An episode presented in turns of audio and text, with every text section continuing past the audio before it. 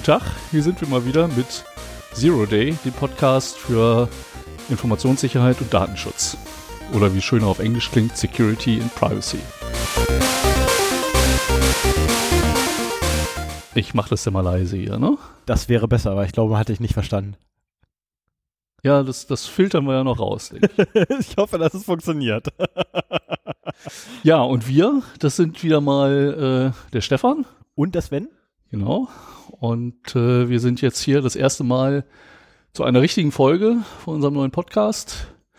Die Nullnummer haben wir ja äh, im Dezember noch über die Bühne gebracht, im Dezember 2016. Jetzt sitzen wir hier am 19.01.2017. Neues Jahr, neuer Podcast. Neue Technik. Genau, neue Oh, Technik. sorry, kommen wir gleich zu. und äh, nehmen heute die erste reguläre Sendung auf zum Thema WLAN und Ransomware, wenn wir dazu kommen. Jo, doch, da werden wir zukommen. Da werden wir zukommen. Da bin ich ganz sicher. Ich habe mir gerade mal falsche Notizen aufgemacht. Da. Jetzt habe ich auch die richtigen Notizen wieder offen. ja, wir sind, wir sind super vorbereitet. Also das, das muss man echt mal sagen. Also diesmal sind wir echt spitzenmäßig vorbereitet. Ähm, wo wir beim letzten Mal ja, äh, ich, ich glaube, du hast eine Woche vorher angefangen, dich vorzubereiten. Ich habe vier Wochen vorher angefangen, mich vorzubereiten. Und äh, letztlich habe ich allerdings auch so zwei Wochen vorher aufgehört, mich vorzubereiten. Ja, das, muss, das muss ich alles noch ein bisschen einschleifen hier, wie wir das hinkriegen. Wohingegen ich ja dieses Mal tatsächlich äh, durchgängig mich quasi vorbereitet habe und meine Notizen echt schweinegroß geworden sind dazu. Ja, man hört es immer in anderen Podcasts, ne? So die Vorbereitung nimmt so viel Zeit in Anspruch. Und äh, wenn man das selber macht, merkt man erstmal, was da wirklich hinterhängt. Ist Und vor allen Dingen möchte man ja auch äh, nicht nur mit einem gesunden Halbwissen hier vom Mikro hängen, sondern äh, sich auch sicher sein, dass das stimmt, was man sagt. Und äh, Das war das Problem bei der letzten Folge. Da Ja, war ziemlich genau. viel Halbwissen mit bei. Oder gefährliches Halbwissen war es zum Glück nicht. Ähm, aber doch ein bisschen Halbwissen. Das wird aber dieses Mal ja definitiv äh, besser werden und vor allem auch revidiert, was letzte, in, der, in der letzten Folge quasi gesagt wurde. Und es ist auch faszinierend, mal mitzubekommen, ähm, wie sich so ein bisschen die Wahrnehmung ändert, wenn man plötzlich so ein Mikro äh, vor dem Mund hat und nicht mehr einfach nur so untereinander redet, sondern weiß, dass das halt die Mengen von Hörern draußen mitbekommen, was man hier fabriziert. Warum guckst du mich jetzt gerade so an? Nein, ich finde das, äh, für mich war das schon irgendwie was, was eine neue Erfahrung. So alles, was man sich überlegt hat in der Vorbereitung, war plötzlich weg. Ja. Und man hat so viel, worauf man achten muss, hier Shownotes schreiben, die Aufnahme muss richtig hinhauen. Ähm, wir haben jeder zwei Rechner vor uns, mit denen wir halt verschiedene Sachen machen. Der eine ist halt so eine Art Soundboard, momentan nur für Intro und Outro. Und äh, auf dem anderen werden Shownotes geschrieben oder der Sendungsplan angezeigt. Wir haben noch zwei Beamer hier, damit wir uns gegenseitig was zeigen können während der Sendung. Und äh, das ist schon, ich glaube, da muss ich erstmal ein bisschen Routine einschleifen ähm, bis man damit selbstverständlich umgeht und das alles so nebenbei bedient und sich auf einfach nur auf die Inhalte konzentrieren kann. Richtig, richtig. Ähm, aber trotzdem, mich irritiert immer noch, dass du, dass du mich so anguckst. Bei, Wo soll ich denn hin? bei dem, bei dem, ne, also, also die Art und Weise, wie du mich gerade angeguckt hast, als du gesagt hast, die Wahrnehmung verändert sich und ähm, man hat auf einmal eine ganz andere Art und Weise zu kommunizieren, wenn so ein Mikrofon vor einem Gesicht hängt. Ja, wenn ich das gesagt hätte ohne das Mikrofon, wäre es dir gar nicht aufgefallen. Doch, das Weil wäre mir auch aufgefallen, keine Frage, aber der Blick, der Blick, möchtest du mir irgendetwas War, sagen? war mir nicht bewusst, dass der anders war. Aber den Blick kann man ja sowieso nicht in einem Audiopodcast rüberbringen. Das ist auch gut so, es würde nämlich sofort jeder wissen, dass ich total rumalber ohne das Mikrofon. Ja. Mhm. So, ich habe übrigens Kaffee und du hast Latte Macchiato? Ja. Ah, Kaffee und Latte Macchiato, auch nicht schlecht. Sollte es jemand da draußen geben, der mir was Gutes tun möchte, Lakritze. Ich möchte es nur erwähnt haben. Wir Ich brauchen erstmal Hörer, bevor wir Hörergeschenke kriegen. Ja, ich will ja keine Hörergeschenke, ich will einfach nur irgendjemand, der mir was Gutes tun möchte. Okay. Ich will kein Hörergeschenk. Also dafür kannst du auch gerne eine Entlohnung geben, keine Frage, aber ich will Lakritze. Ich bin ja nicht Käufer. Ja, denn wir waren eben noch einkaufen, hättest du die Lakritze mitbringen sollen. Nee, ich habe zu Hause noch genug.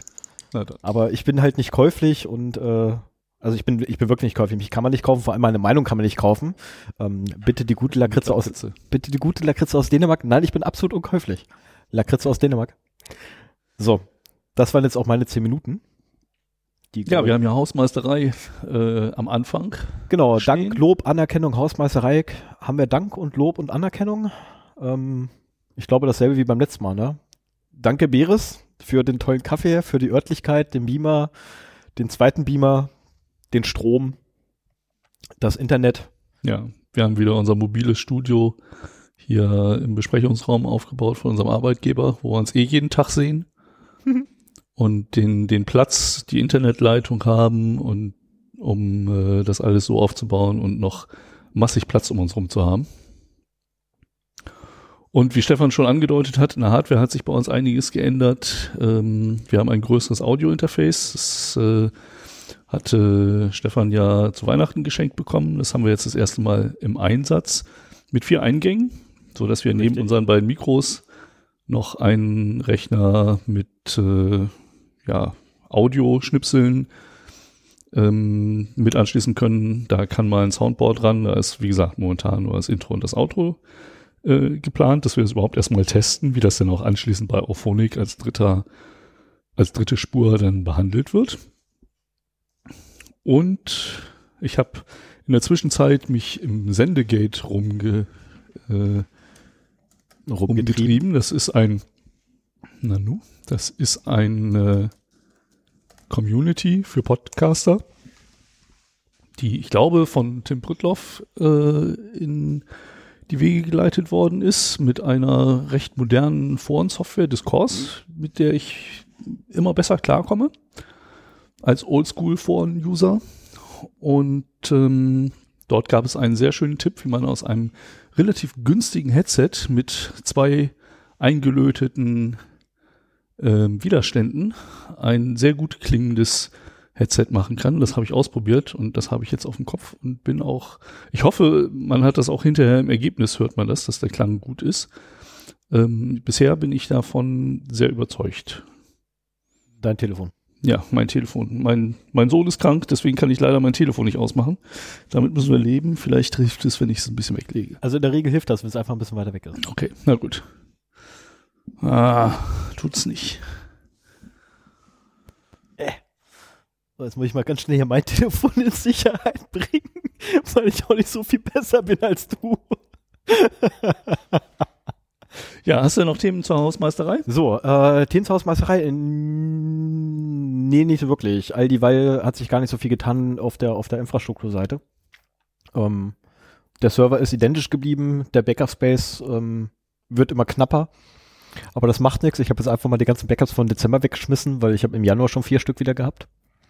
Und ja, läuft, Okay. läuft. Ja, es ist spannend. Äh, Wir haben ja jetzt unsere Webseite auch online mit der Nullnummer da drauf und wir freuen uns über jeden einzelnen Download, der dann da äh, passiert, was ja ein quasi potenzieller Hörer ist. Ähm, wir haben bewusst auf äh, dritte Dienste verzichtet, wie Google Analytics zum Beispiel, um da irgendwelche Statistiken zu generieren.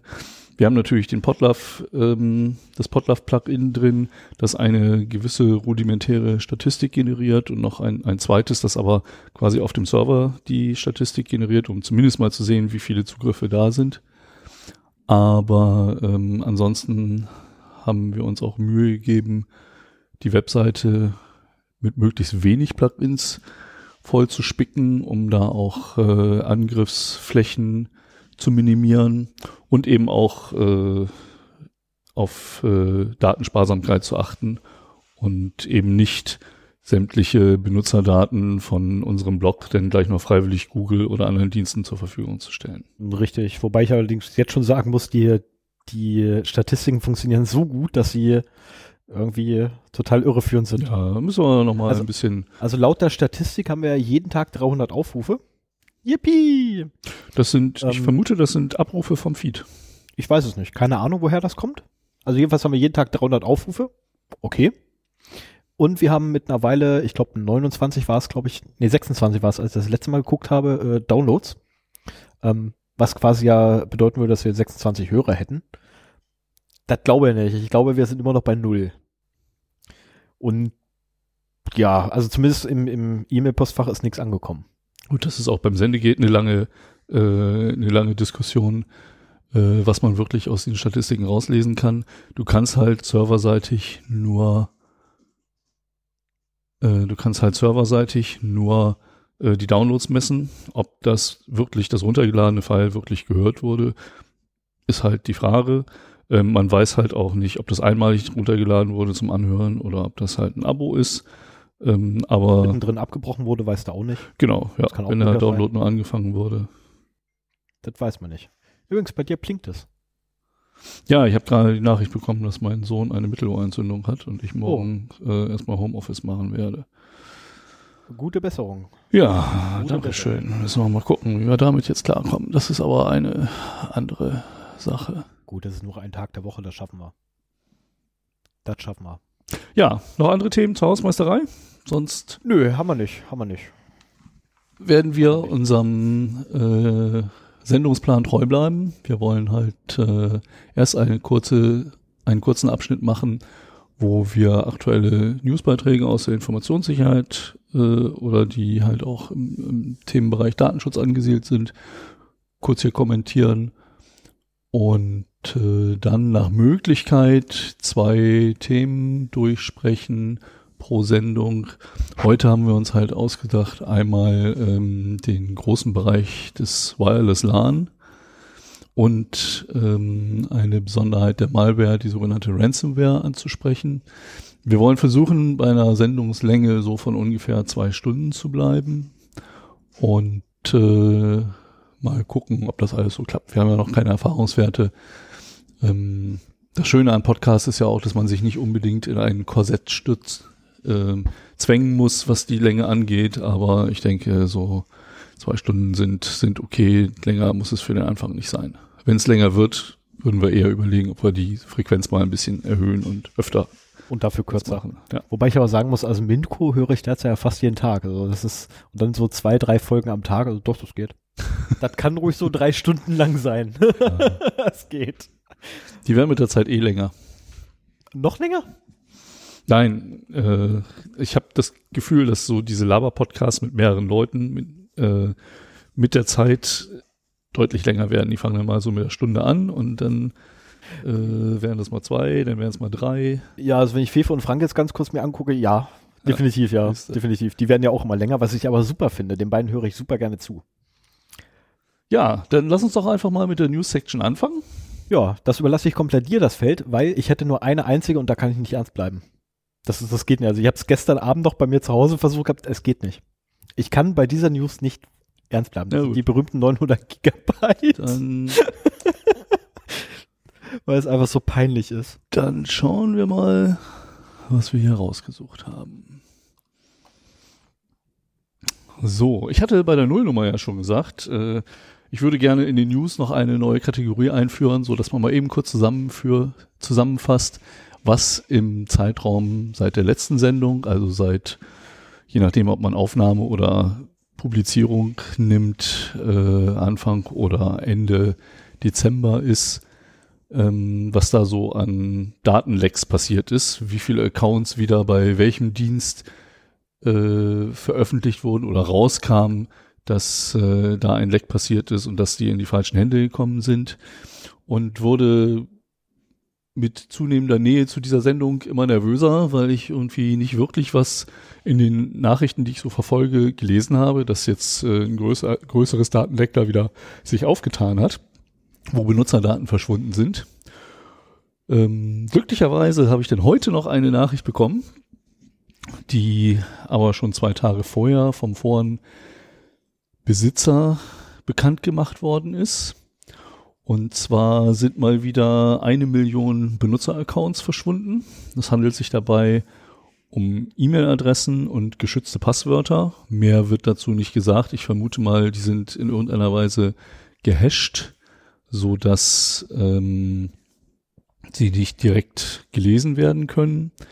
Und zwar ähm, handelt es sich dabei um das Spieleforum für Spiele wie Clash of Clans. Ich glaube, das ist das bekannteste von denen.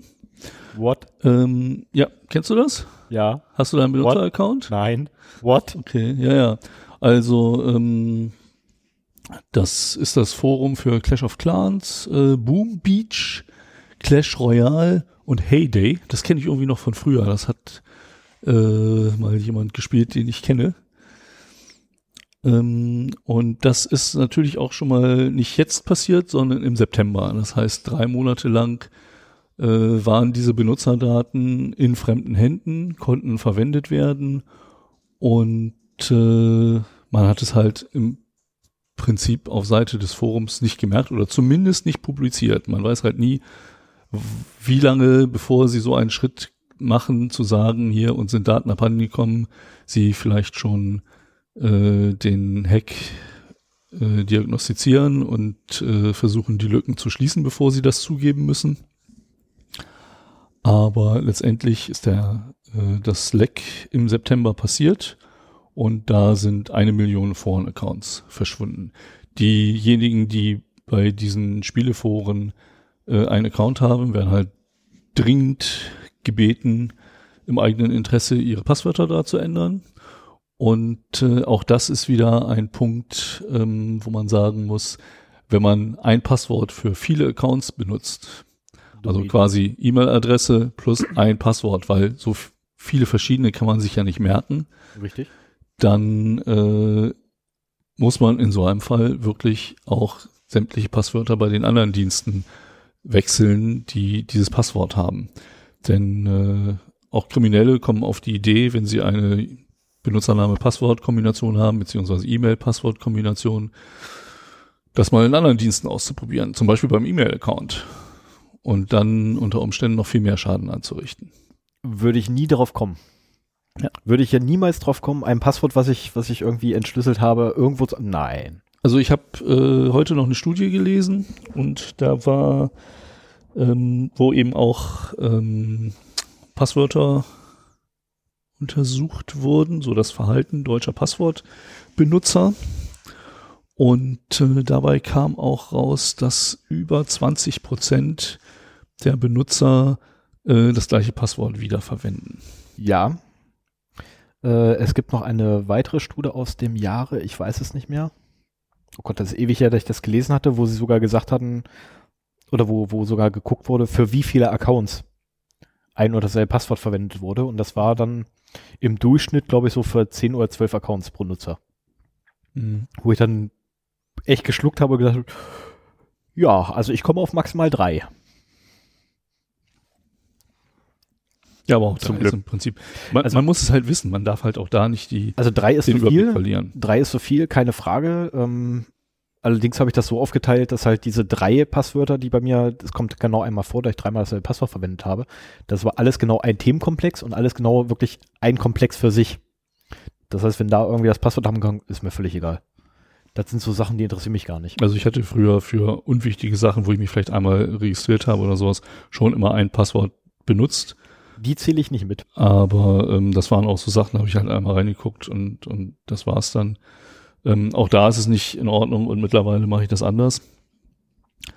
Aber ähm, ja, man lernt ja auch dazu. Ich kann jetzt nur empfehlen, wir werden zu Passwörtern nochmal eine eigene Sendung machen, aber so viel jetzt schon mal, ähm, ein Passwortmanager ist da auf jeden Fall das Mittel der Wahl.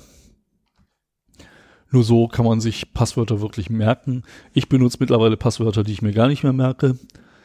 Und äh, generiere die in meinem Passwortmanager, habe für jeden Dienst ein eigenes starkes Passwort und äh, komme damit sehr gut klar, muss ich sagen. Ja, das war die Rubrik. Ja, das war die Rubrik. Wie, wie viele Daten sind denn diesmal wieder verloren gegangen? Ja. Und äh, um nochmal so ein bisschen in das Thema einzuleiten, das ich heute noch mit der Ransomware habe, habe ich eine Nachricht mitgebracht, die ein bisschen untypisch ist für Ransomware. Warum kommen wir später noch dazu? Und zwar ist die Indiana Cancer Agency von einer aggressiven Ransomware äh, angegriffen worden. Hier spricht man davon, dass, ähm, wo haben wir das?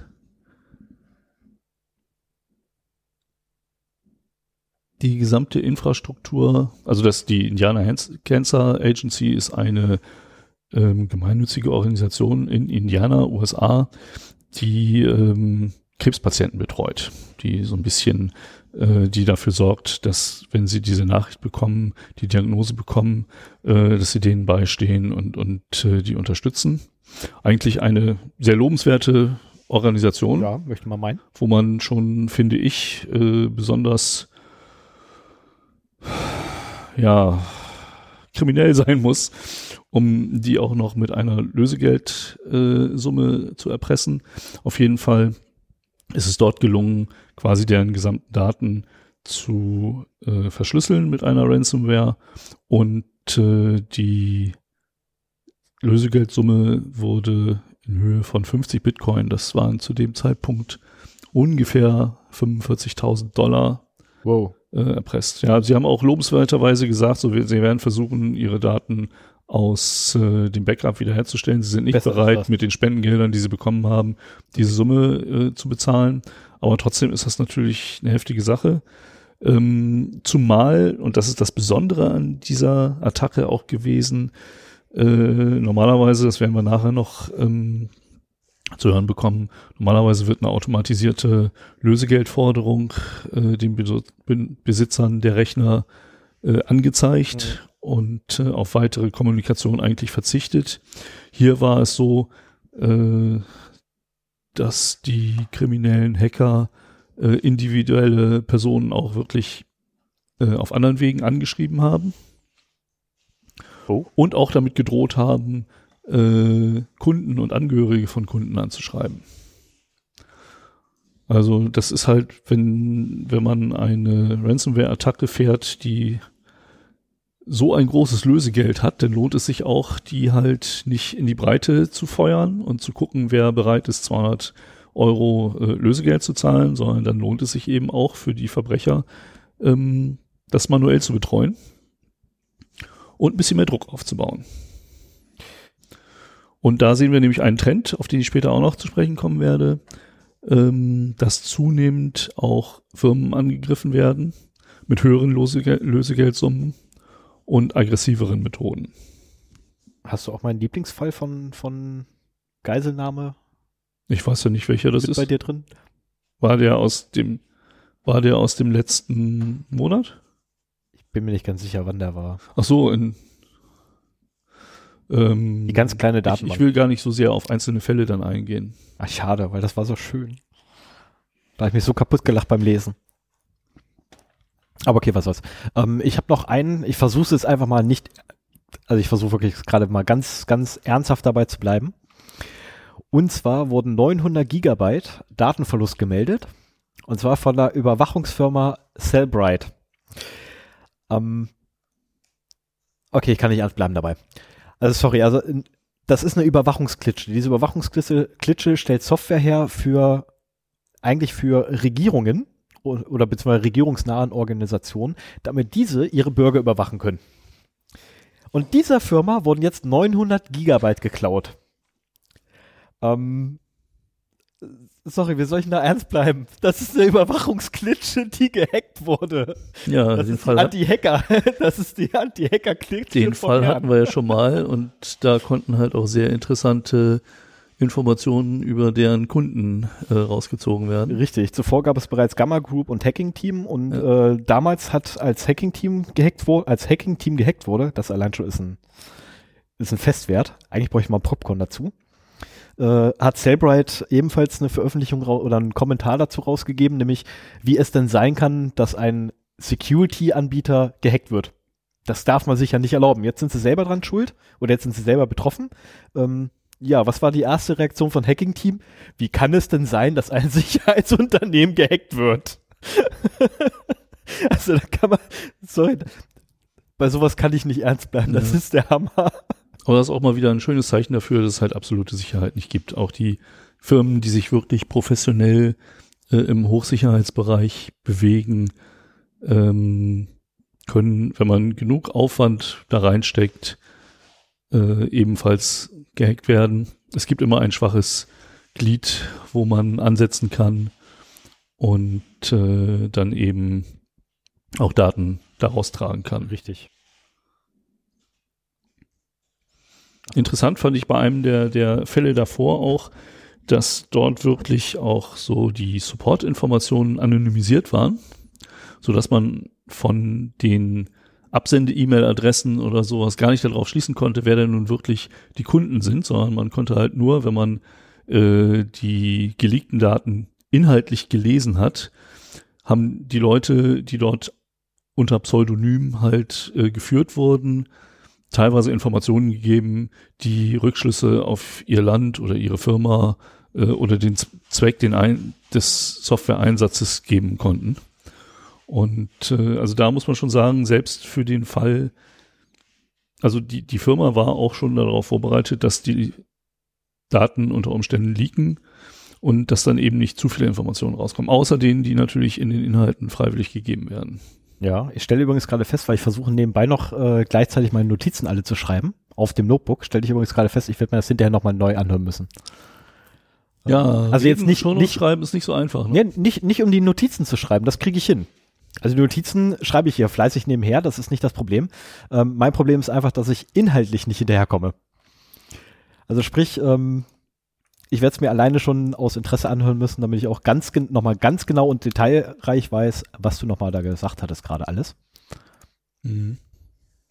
Und jetzt versuche ich hier gerade das eine als Link hinzukriegen und dann nehme ich, genau. Ja, das, also ähm, müssen wir noch mal ein bisschen Metageschwafel machen hier. Genau. Ähm, wir wollen natürlich gerne zeitnah veröffentlichen. So, das letzte Mal haben wir, glaube ich, am, wann war das? 8.12. haben wir aufgenommen? Oder 12.12., 14.12.? 8.12., 18, 18.12. haben wir nicht, nee, 8. glaube ich. Ich glaube, das war 8. Und veröffentlicht haben wir am kurz 26., 27., 28., ne? Nee, war es, noch, war es nicht noch kurz vor Weihnachten? Den 22.? Ist egal, auf jeden Fall, es waren drei Wochen dazwischen, meine ich. Ja, zwei, drei Und, Wochen. Äh, das wollen wir eigentlich auf wenige Tage runterdampfen. Aber äh, letztendlich haben wir auch den Anspruch, hier Shownotes zu schreiben und damit den Podcast auch so ein bisschen durchsuchbar und im Internet auffindbar zu machen, wenn man nach einem bestimmten Thema sucht. Und ähm, da sind wir noch dabei, uns zu organisieren, wie wir das am besten hinkriegen. Richtig. Aber das wird, das wird. Also inner, innerhalb der nächsten 300 Folgen wird sich das klären. ich bin genau. da sehr positiv eingestellt. Diese leichten Randunschärfen werden wir noch weggefeilt bekommen. Genau. So, das war der Management-Sprech-Teil für heute. Ja. Ich hoffe, mehr gibt's von mir nicht. Danke, dass du das einfügst, das wollte ich gerade machen. Genau, und damit kommen wir jetzt schon zu meinem Thema, wie du mir gerade in den Notizen sagst. ja, das ist aber, darüber genau, können wir auch durchaus kommunizieren, wenn wir ja. hier keinen Chat haben. Genau, ich, ich muss mich nur dran gewöhnen, dass ich hier jetzt gerade eine Maus und Trackball liegen habe. Ähm, das werde ich wohl nicht hinkriegen. So, wir kommen zum Themenpunkt. Eigentlich bräuchten wir jetzt noch so einen, so einen Themenübergangs-Sound. So Jingle. Nein, kein Jingle. Themenübergangssound. Oder so. irgendwie so, oder so, so, so ein hier Trommelwirbel oder so, irgendwie, irgendwie sowas da. Ich bin ja immer für TNT zu haben, das ist super. Ja, so anzünden, macht einmal laut Krach, danach ist vorbei. Super. Spitzmäßig, äh, ich empfehle es, wenn ihr Knallkörper habt, ich empfehle eine Betonröhre. Reinschmeißen. Du schwuffst mal wieder ab. Achso, Entschuldigung. ja, es ging auch nur um den Ton. Also okay. das ungefähr so siehst. Das ist super. Okay, so, ähm, wir kommen zum Themenpunkt oder Themenkomplex, das ist ja wirklich ein komplexes Thema. Ähm, WLAN. Was bedeutet überhaupt das Wort WLAN? Sven weiß es. Wireless LAN. Okay, wofür steht LAN? Local Area Network. Ah. Ein also, Wireless Local Area Network. Genau. Kennst du denn Ach, alle? Da steht's. Ja. ich wollte gerade sagen, gut abgelesen, aber nein. Kennst du alle Standards, die dafür gelten oder nein, die nein, darauf nein, zutreffen? Nein, nein, nein, nein. Nein, okay. Ich hoffe, ich habe die Anzahl mit runtergeschrieben, weil es ist echt eine Schweinemenge. Du liebe Zeit. Also es fängt an mit, also grundsätzlich ist der IEEE 802.11 und das Ding wiederum ist noch unterteilt in A, B, C, D, E, F und so weiter und so fort. Bis runter zu AF. Okay. Ähm, es ist viel. Wobei bekannt ist eigentlich nur BGN und AC, ne? ABGN. So heutzutage. Eigentlich ABGN und AC, ja. Ähm, der I, wobei J ist auch noch bekannt, aber das ist dann eher so für Japan. Ah, okay. Ähm, der äh, I ist die Ex, äh, Enhanced Security. Die fertiggestellt wurde 2004. Bis dahin gab es die noch gar nicht. Oder zumindest nicht in einem verabschiedeten Passus, aber da komme ich auch gleich zu. So, ähm, die Standards haben wir geklärt. Äh, da wird es auch noch einen Link zu geben. Den könnt ihr theoretisch eigentlich gleich Sven aus meinen Notizen rausziehen und da mit reinwerfen, weil die unten mit dran ist. Ähm, genau, dann haben wir beim grundsätzlich beim WLAN ja drei Betriebsart-Möglichkeiten. Okay, vier.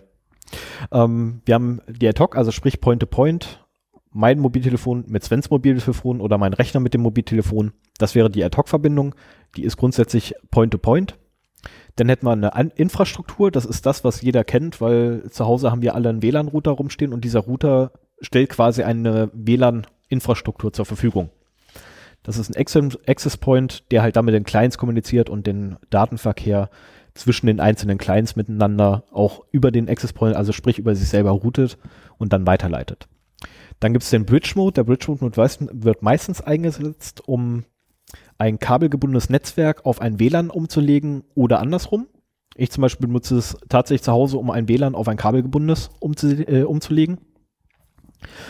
Ähm, dann gibt es noch das Wireless Distribution System. Ähm, damit ist eigentlich gemeint das berühmte, also wenn man es wenn ganz breit fassen möchte, das berühmte Roaming, was wir vom Mobiltelefon kennen.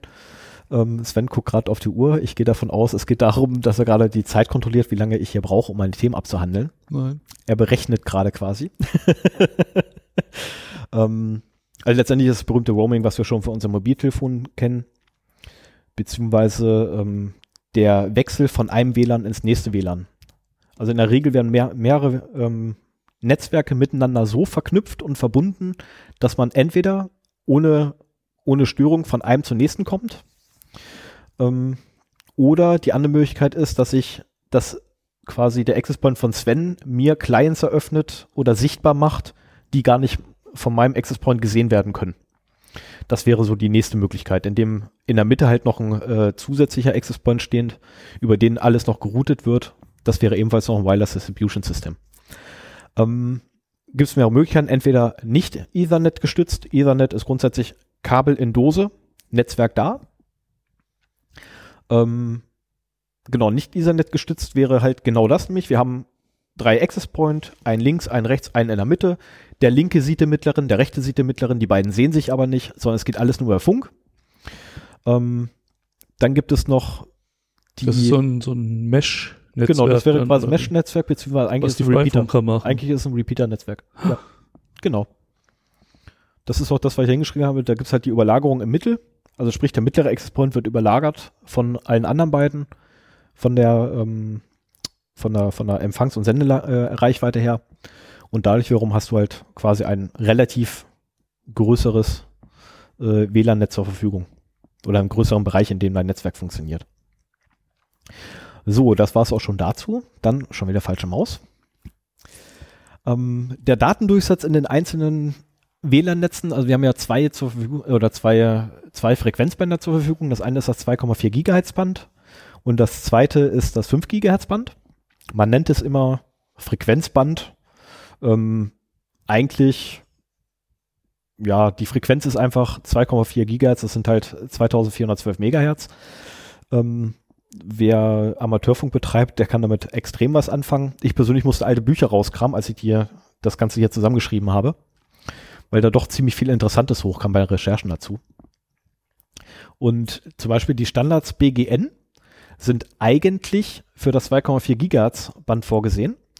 Ähm, dort haben wir insgesamt 13 Kanäle zur Verfügung, die im Frequenzbereich von 2412 MHz bis 2472 MHz gehen, also 2,41 bis 2,47 MHz, äh, Gigahertz. Ähm, der Kanal 14, den es ebenfalls noch gibt dort, ist in Europa verboten zu nutzen. Das dürfen wir gar nicht als Privatleute. Ähm, es gibt Ausnahmebedingungen, wie dieser benutzt werden darf, aber das ist dann eher für andere Anwendungen. Ähm, ich glaube, das war für Satelliten oder irgend so ein Krams. Dürfen wir nicht nutzen, Interessiert mich also auch nicht. Ähm, überlappungsfrei sind übrigens nur die Kanäle 1, 5, 9, 13 zu nutzen.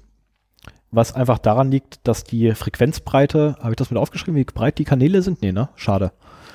Ähm, aufgrund der Frequenzbreite hat man, oder der Kanalbreite, ähm, ich bin der Meinung gerade, das waren 20 Megahertz. Nee, 40, 40 Megahertz sind die Kanalbreiten, glaube ich.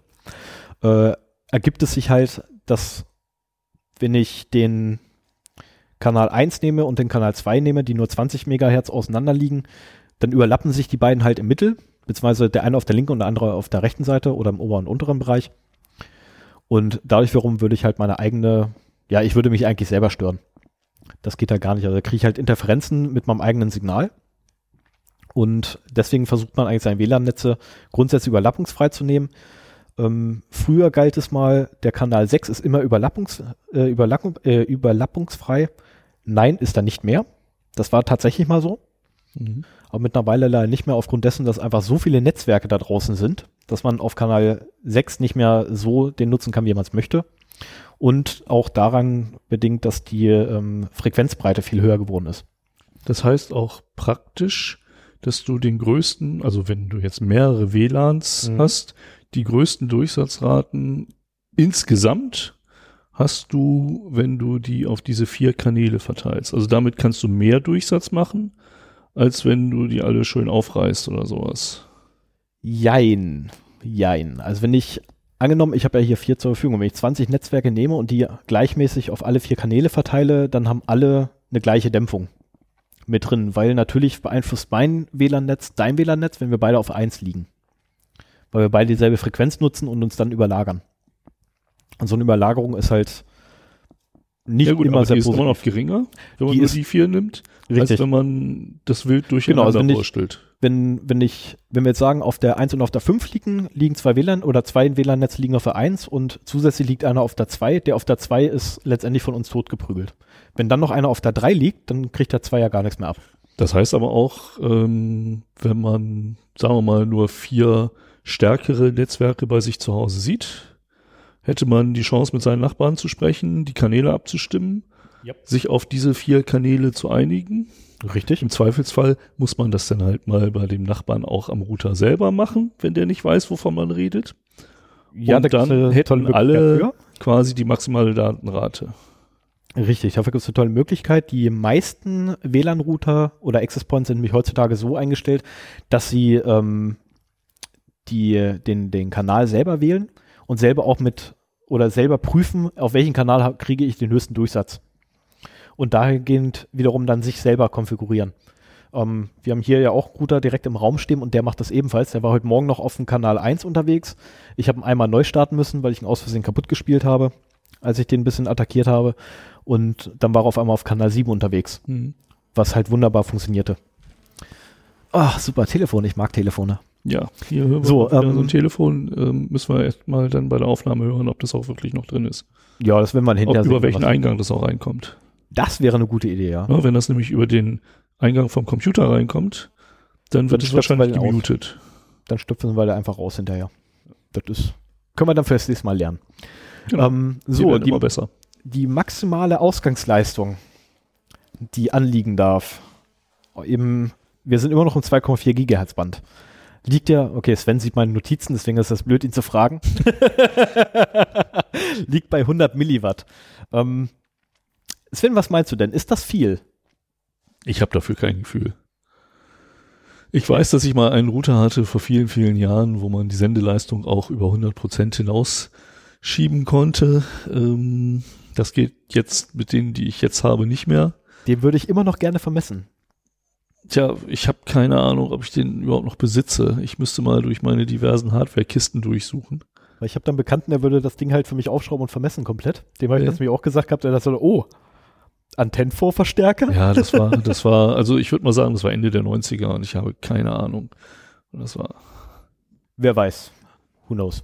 Ähm, die maximale Bandbreite, die man übrigens hat, also Übertragungsraten, die man erreichen kann, sind 150 Mbit, also Megabit. Mhm. Ich glaube, Mega waren, glaube ich, die Millionen, oder? Ja, war eine ja. Million.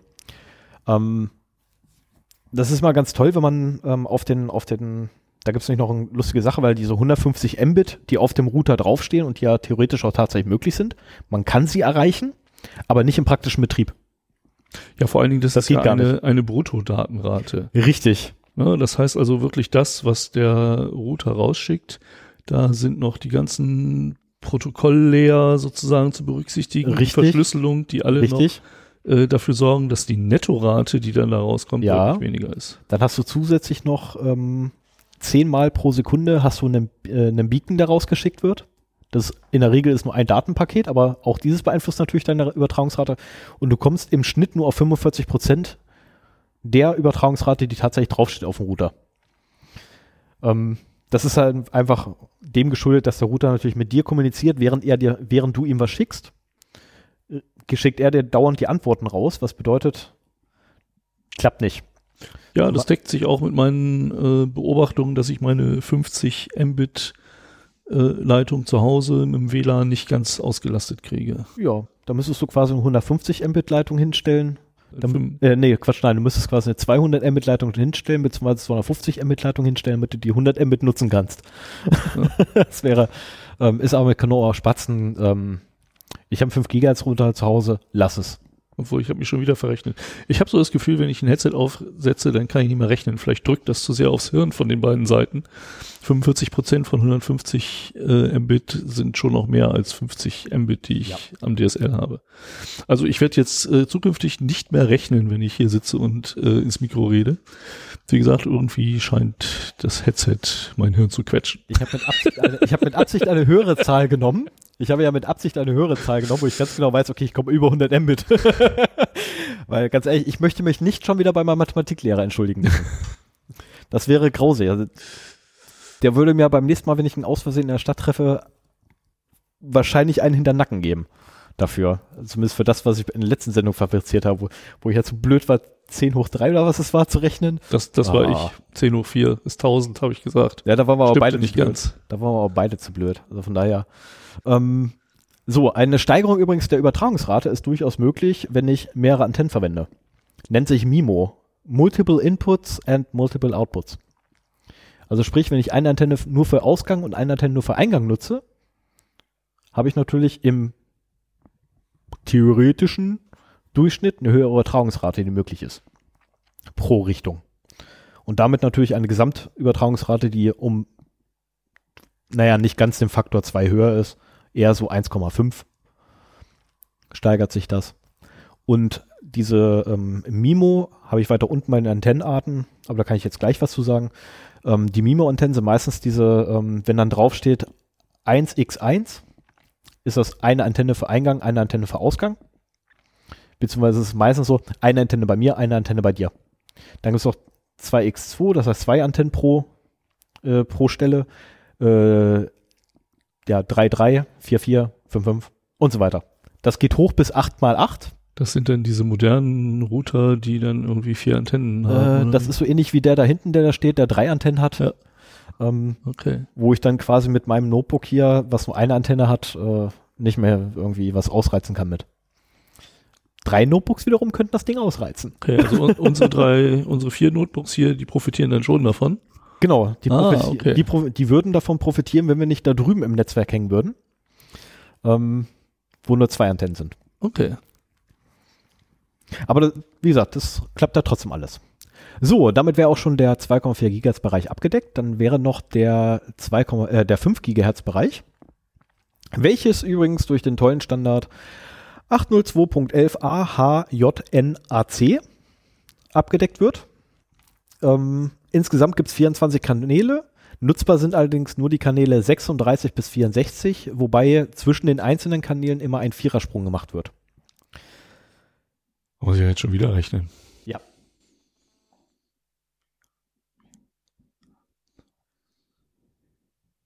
so stille. Okay, also es sind, es sind sieben, sieben Kanäle? Kann das sein? Vielleicht auch acht? Oh, ich lasse sie lieber. Na, lassen wir das. Ja, genau. Ich habe mit Absicht nicht hingelegt, ich habe mit Absicht das so gemacht. Das hättest du ja schon mal vorrechnen können. Nein, Dann bräuchten wir uns jetzt nicht hier zum Deppen zu machen. ich werde ja mit Absicht nicht rechnen. Die Leute Okay. können selber zählen und rechnen. Na gut. Ähm, die Kanalbreite ist übrigens 40 Megahertz. Mhm. Also pro Kanal sind 40 Megahertz veranschlagt. Das heißt, der erste Kanal, den wir nutzen dürfen, ist der Kanal 36. Der fängt bei 5180 Megahertz an, hört bei 5220 Megahertz oder kurz darunter auf. Und bei 5220 Megahertz würde der nächste wieder beginnen. Sind diese Kanäle, die jetzt in Vierersprüngen da sind, dann wenigstens überlappungsfrei? Ja. Ah, okay. Das ist der große Vorteil dabei. Ja. Deswegen auch die Vierersprünge. Also es gibt noch mehr Kanäle, wenn du bei, ähm, wenn du beispielsweise den, den Insider aufmachst auf ein Tablet, Telefon, Rechner, gibt's ja für alle möglichen Sachen, äh, dann wirst du auch viel mehr Kanäle sehen. Also es gibt noch viel mehr als nur diese Hm. paar, sag ich mal. Aber die nutzt du halt nicht, weil die machen keinen Sinn. Weil dadurch, dass du eine 40 Megabyte Bandbreite hast, ähm, oder Frequenzbreite hast, die du brauchst, das klappt nicht so ganz Megahertz. überlappungsfrei. Megahertz, ja. Entschuldigung. Ähm, so, die maximale Ausgangsleistung sind übrigens 200 Milliwatt. Sven, ist das viel? Ja, es ist doppelt so viel wie das andere, ne? Richtig. Aber ich bin ja immer noch der Meinung, wo du mir immer hartnäckig widersprichst, dass man bei höheren Frequenzen eine geringere Reichweite hat. Ähm, Theoretisch bedingt durch, bedingt durch Dämpfung von Dingen, die auf der Sendestrecke sind. Und äh, es deswegen nötig ist, bei der höheren Frequenz von 5 Gigahertz eine höhere Sendeleistung zu haben, um, um, um äh, von der Reichweite her ähnlich weit zu kommen. Also ähm, ich, ich weiß aus eigener leidlicher Erfahrung, dass das 5 Gigahertz Netz nicht so eine große Reichweite hat wie 2,4. Ja, stimmt. Und ich denke mal, dieser Effekt soll mit der leicht höheren maximalen Sendeleistung ein bisschen ausgeglichen werden. Ja, zum einen, zum anderen allerdings auch ähm, eine Besonderheit beim 5 Gigahertz Band. Ähm, das 5 Gigahertz Band ist echt schlecht darin, Beton zu durchdringen. Ähm, Ja, das wird auch durch andere. und wenn du, wenn du eine, also ich habe zu Hause zum Beispiel Holztüren. Und wenn ich meine Holztüren alle zumache und mal eben so ins Badezimmer gehe, was am anderen Ende der Wohnung ist, habe ich keinen Empfang mehr. Mache ich die Holztüren auf, habe ich Vollausschlag. Reflexion ist das Zauberwort. Also durch die 200 Milli, äh, Mega, äh, Milliwatt, die halt rausgejagt werden, also sprich die höhere Leistung, die rausgejagt wird, soll einfach die Reflexion erhöht werden, was eine viel höhere Ausstrahlung, äh, Ausstrahlungsfläche ermöglicht. Weil andernfalls werden wir quasi in unseren Wohnzimmern oder wo auch immer der Router steht gefangen. Wenn das mit der Reflexion nicht klappen würde und der Materialdurchdringung. Und unter idealen theoretischen Bedingungen, die es gibt, also sprich freies Feld, da ist gar nichts bis zum Horizont, alles weg, blauer Himmel, strahlender Sonnenschein etc., hätten beide Bänder bei gleicher Sendeleistung die gleiche ähm, ja, im Ausbreitung. Vakuum wäre natürlich noch idealer, weil da gibt es gar keine Dämpfung mehr. da ist ja nichts. Ja, ja. Ähm, aber theoretisch ist es halt so tatsächlich, dass die wirklich dieselbe Ausbreitung hätten. Aber die wollen halt mehr Leistung oder wollten halt mehr Leistung haben, damit sie halt viel besser unsere Häuser ausleuchten können. Und dafür haben sie dann halt das 5 Gigahertz Band gewählt gehabt, weil da noch nicht so viel lag, was sie irgendwie kaputt machen können. Im 2,4 Gigahertz Band funken ja zum Beispiel auch ähm, meine zwei Quadrocopter, die ich habe, mein ferngesteuerter Wagen, also mein kleiner Buggy ist ebenfalls ein 2,4 Gigahertz Band und, und, und. Also alle Ja, möglichen also- Geräte. 2,4 und ich glaube auch 5 ist ja quasi frei zu benutzen, ohne Lizenzen. Wenn du dich an die Sendeleistung hältst, kannst du damit funken, was du willst. Ja. Und äh, genau, Abges- des, genau abgesehen, deswegen. von, abgesehen von den Kanälen, äh, die für WLAN vorgesehen sind. ernsthaft? Ich Ernsthaft. dachte, das wäre generell in dem Band egal. Also du kannst es zwar machen, ja, aber wenn du auffällst, könnte es durchaus passieren, dass du dann ähm, die, oh Gott, wie nennen sich? Ich habe gestern den, den, den, den Brief von denen gekriegt gehabt, äh, die, die hier ehemals RecTP, äh, Telekommunikationsverwaltungsbehörde da. Keine Ahnung. Aber also deswegen halt, diese ganzen Spielzeugautos funken auf 2,4 Gigahertz. Ja. Ich glaube, Bluetooth ist auch 2,4, ne? Ja. Genau. Liegt ebenfalls drauf, ist übrigens ebenfalls im 80211 Standard. Hm. Da gibt es einen extra Punkt für irgendwo unten. Ich habe unten ja alle, alle Standards aufgelistet. Könnte ich mal nachsuchen, habe ich aber ehrlich gesagt keine Lust gerade. So, ähm, um die Frage aber endlich mal zu beantworten, sind 100 Milliwatt bzw. 200 Milliwatt viel? Kannst du dich an die Nokia 3210s erinnern? Diese kleinen niedlichen Telefone, Nie Snake gehabt, drauf. aber ja. Das ist Nokia 3110 war ja das erste Nokia-Telefon mit Snake drauf, was die den Hype in der Jugend überhaupt erst ausgemacht hat. Mein erstes Telefon, ein geiles Gerät. Hatte 100 Milliwatt Ausgangsleistung. Mhm. Das ist also letztendlich ähm, viel mehr als unsere Telefone bietet das WLAN auch nicht. Also unsere heutigen Telefone haben auch nicht gerade so viel mehr Ausgangsleistung. Mhm. Die haben auch, ich glaube, im Maximum, glaube ich, 200 Milliwatt. Dann nicht, den, nicht die Maus verwechseln. Die sind aber bei 1,8 äh, Gigahertz und 900 Megahertz, meine ich. Ja, Das E-Plus-Netz bei 900 und äh, ja die D-Netze bei 1,8 du hast Gigahertz, noch glaube ich. 1220 Megahertz, hast du auch noch irgendein Band liegen, da habe ich auch, beziehungsweise 1200 Megahertz, habe ich auch wieder vergessen, welche das sind. Ja, du hast die berühmten Quadband, äh, Quadband, dann hast du die, die Sechsbandgeräte, du hast Dualbandgeräte etc. Ähm, und ja, das sind dann die unterschiedlichen Frequenzen, auf denen die arbeiten, welche wiederum in den einzelnen Ländern unterschiedlich sind. Ja, ja, ja. Weil in Amerika zum Beispiel brauchst du eigentlich, also eigentlich kannst du mit einem amerikanischen Dualbandgerät hier in Deutschland nichts anfangen. Weil hier in Deutschland einfach die Frequenzen gar nicht genutzt werden. So, die maximale Übertragungsrate übrigens im 5 Gigahertz Band sind 1,3 Gigabit pro Sekunde. Kann allerdings gesteigert werden, natürlich wieder durch MIMO, klar, mehr Antennen, gleich mehr Leistung.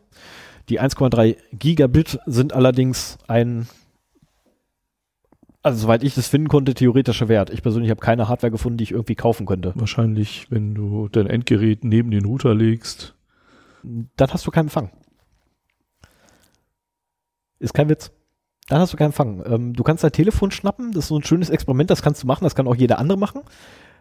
Nimm dein Telefon, schalt in den WLAN-Suchmodus und laufe mal zum Router hin und du wirst feststellen, je näher du kommst und dann wirklich bis, bis Gerät an Gerät, du kriegst nichts mehr. Also ich kenne das Phänomen von Funkmasten, weil die halt Ja. dazu hoch sind und dazu ausgerichtet sind, quasi in die Weite zu strahlen. Wenn du dann unten drunter stehst, kriegst du nichts. Richtig, das sind sogenannte Rundstrahler. Die Ja. strahlen halt um sich herum in der Ebene. Und bevor die Welle bei dir ankommt, oder be bevor die Welle im stehst Boden quasi im berührt, Schatten. genau, stehst du nämlich genau im Schatten davon. Ja. Aber beim Router, Genau das hast du auch mit Routern. Genau das hast du auch mit Routern. Das, ähm, wenn ich jetzt auf mein Telefon rankommen würde und die Zeit dafür da wäre, würde ich es dir noch schnell demonstrieren. Aber können wir hinterher machen. ich, meine Frau wird sich heute wundern, warum ich als erstes, wenn ich nach Hause komme, mein Telefon nehme und auf den Router zugehe. Aber das werde ich ausprobieren. Ich empfehle dir übrigens Insider. Also Insider mit Doppel-S geschrieben. Ähm, das ist ein Tool zur, ja, letztendlich zur Analyse von WLAN-Netzen. Also es sagt dir halt, welches WLAN-Netz liegt auf welchem Kanal mit welcher Stärke. Also nämlich. in SSID. genau, Ja. genau. Insider mit Doppel-S. Für, für welche Plattform denn? Jede. Ach. Ja, das Jede? ist das Schöne. Dann lade ich das gleich mal auf mein Es iPhone. müsste die auch auf dem Deppenfunk geben, ja. Ja, du darfst das Nee, Telefon kannst du benutzen. vergessen. Nein, äh, die gibt's nicht, weil du kannst halt beim iPhone nicht auf deine WLAN-Einstellungen mit einer App zugreifen. Kannst du, kannst du vergessen. Ja, da können wir ein andermal drüber schimpfen. Ähm, Ich kann ja morgen mein, mein zweites Android-Telefon mitbringen. Das hau ich auf Werkseinstellungen zurück, kannst du haben. ich habe Übers Wochenende. Oder, oder so. Das geht auch. So, machen wir weiter. Steigung natürlich wie immer mit MIMO. Ja, mehr Antennen, gleich mehr Leistung. Kommen wir schnell noch zu den Verschlüsselungen. Wo sind wir gerade? Wir sind jetzt bei, oh verdammt, fast einer Stunde.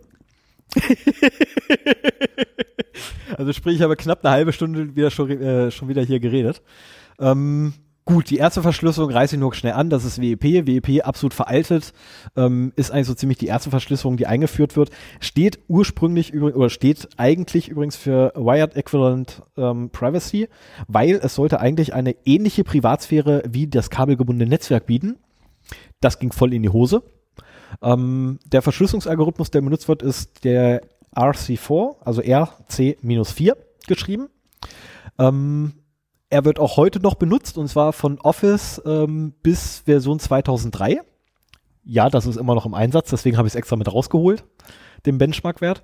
Ähm, kann relativ leicht, leicht mit einem Brute Force gehackt werden, weil, ähm, naja, also 14,4 Millionen Hashes pro Sekunde kann ich bereits durchrechnen mit meinem Tower zu Hause und da ist nicht große High-End-Grafik irgendwie drin oder High-End-Technik verbaut und damit rechne ich bereits 14 Millionen Hashes durch. Das ist ein bisschen viel.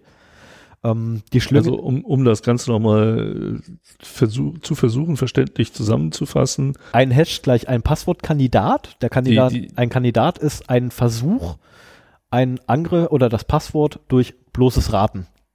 Ja. Du möchtest halt, also es, es gibt einen Schlüssel, mit dem äh, der du deine Daten WLAN-Verkehr verschlüsselt wird. Richtig? Das möchtest du als Angreifer, möchtest du diesen Schlüssel herausfinden. Richtig.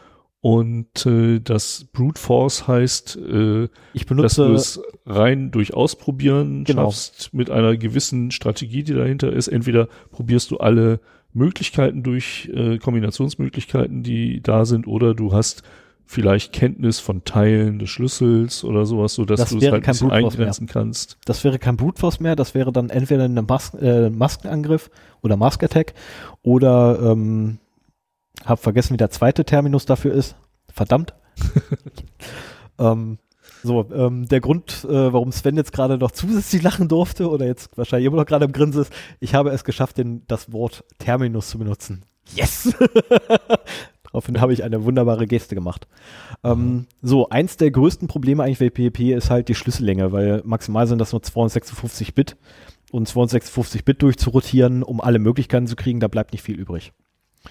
Ähm, Ja, das heißt, wie, wie lange braucht man, um bei WEP äh, einen, Einen Angriff aufzuführen, ja, heutzutage ungefähr maximal 30 Sekunden. oh, das ist schnell. Ja, also es gibt auch mittlerweile andere Möglichkeiten als Brute Force. Also du musst nicht mal mehr Brute Forcen, sondern du musst nur genug Traffic erzeugen und dann kannst du das, äh, den Key quasi auslesen und Mhm. wiederverwenden. Das ist Ja, was lernen wir daraus? Wenn ihr irgendwo noch WEP im Einsatz habt, äh, wechselt das. Nehmt nicht WEP, sondern was anderes, was Stefan gleich noch erzählen will. richtig. Denn äh, Ja, das das, ist wirklich, also WEP gilt als gebrochen und als, als so dermaßen gebrochen, dass man, äh, dass das eigentlich keine Sicherheit mehr darstellt. Das ist trivialisiert. Mein Telefon kann das Ding aufbrechen. Also das ist, äh, mein Telefon hat nicht gerade viel Leistung.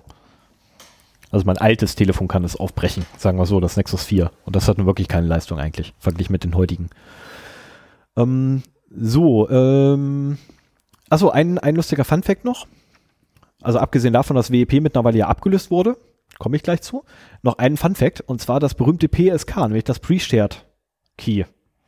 Ähm, die Authentifizierung damit, die war nie Bestandteil vom WEP sondern wurde grundsätzlich von den Herstellern ähm, in Eigenregie quasi implementiert und irgendwann einmal untereinander standardisiert. Ähm, es konnte also passieren, dass ich einen Access Point aufhabe mit WEP, dein Telefon kann WEP, kommt aber nicht in meinen Access Point, weil die beiden, ähm, also mit PSK logischerweise, aber sie können nicht miteinander kommunizieren, weil einfach das Verfahren für PSK unterschiedlich ist. Ja, also so in den 90ern hatte man auch die Probleme gelegentlich Genau. mit dem WLAN zu kämpfen. Äh, PSK, Pre-Shared Key, Richtig. heißt, dass man quasi einen Schlüssel äh, oder ein, ja, einen Schlüssel vereinbart, den man dann halt im Router und im Endgerät Eingibt. eingibt. Also letztendlich der Key wird, bevor du dich bei mir authentifizierst, gebe ich dir den Schlüssel. Genau, so wie es eigentlich jetzt bei, bei allen Routern im, Richtig. im Heimbereich funktioniert. Es gibt natürlich aber auch die Möglichkeit, dass äh, die, das Endgerät und der Router, ich glaube, das ist so der so ein äh, Gegenteil zum Pre-Shared Key, dass die eigenständigen Schlüssel aushandeln, Oh, du meinst WPS? Zum Beispiel. Komme ich gleich zu. Okay. Ist trivial. also WPS ist, ist ähm, eine ganz tolle Erfindung. Ähm, Komme ich aber gleich dazu. Hm? Hat zum Glück nichts mit Verschlüsselung zu tun.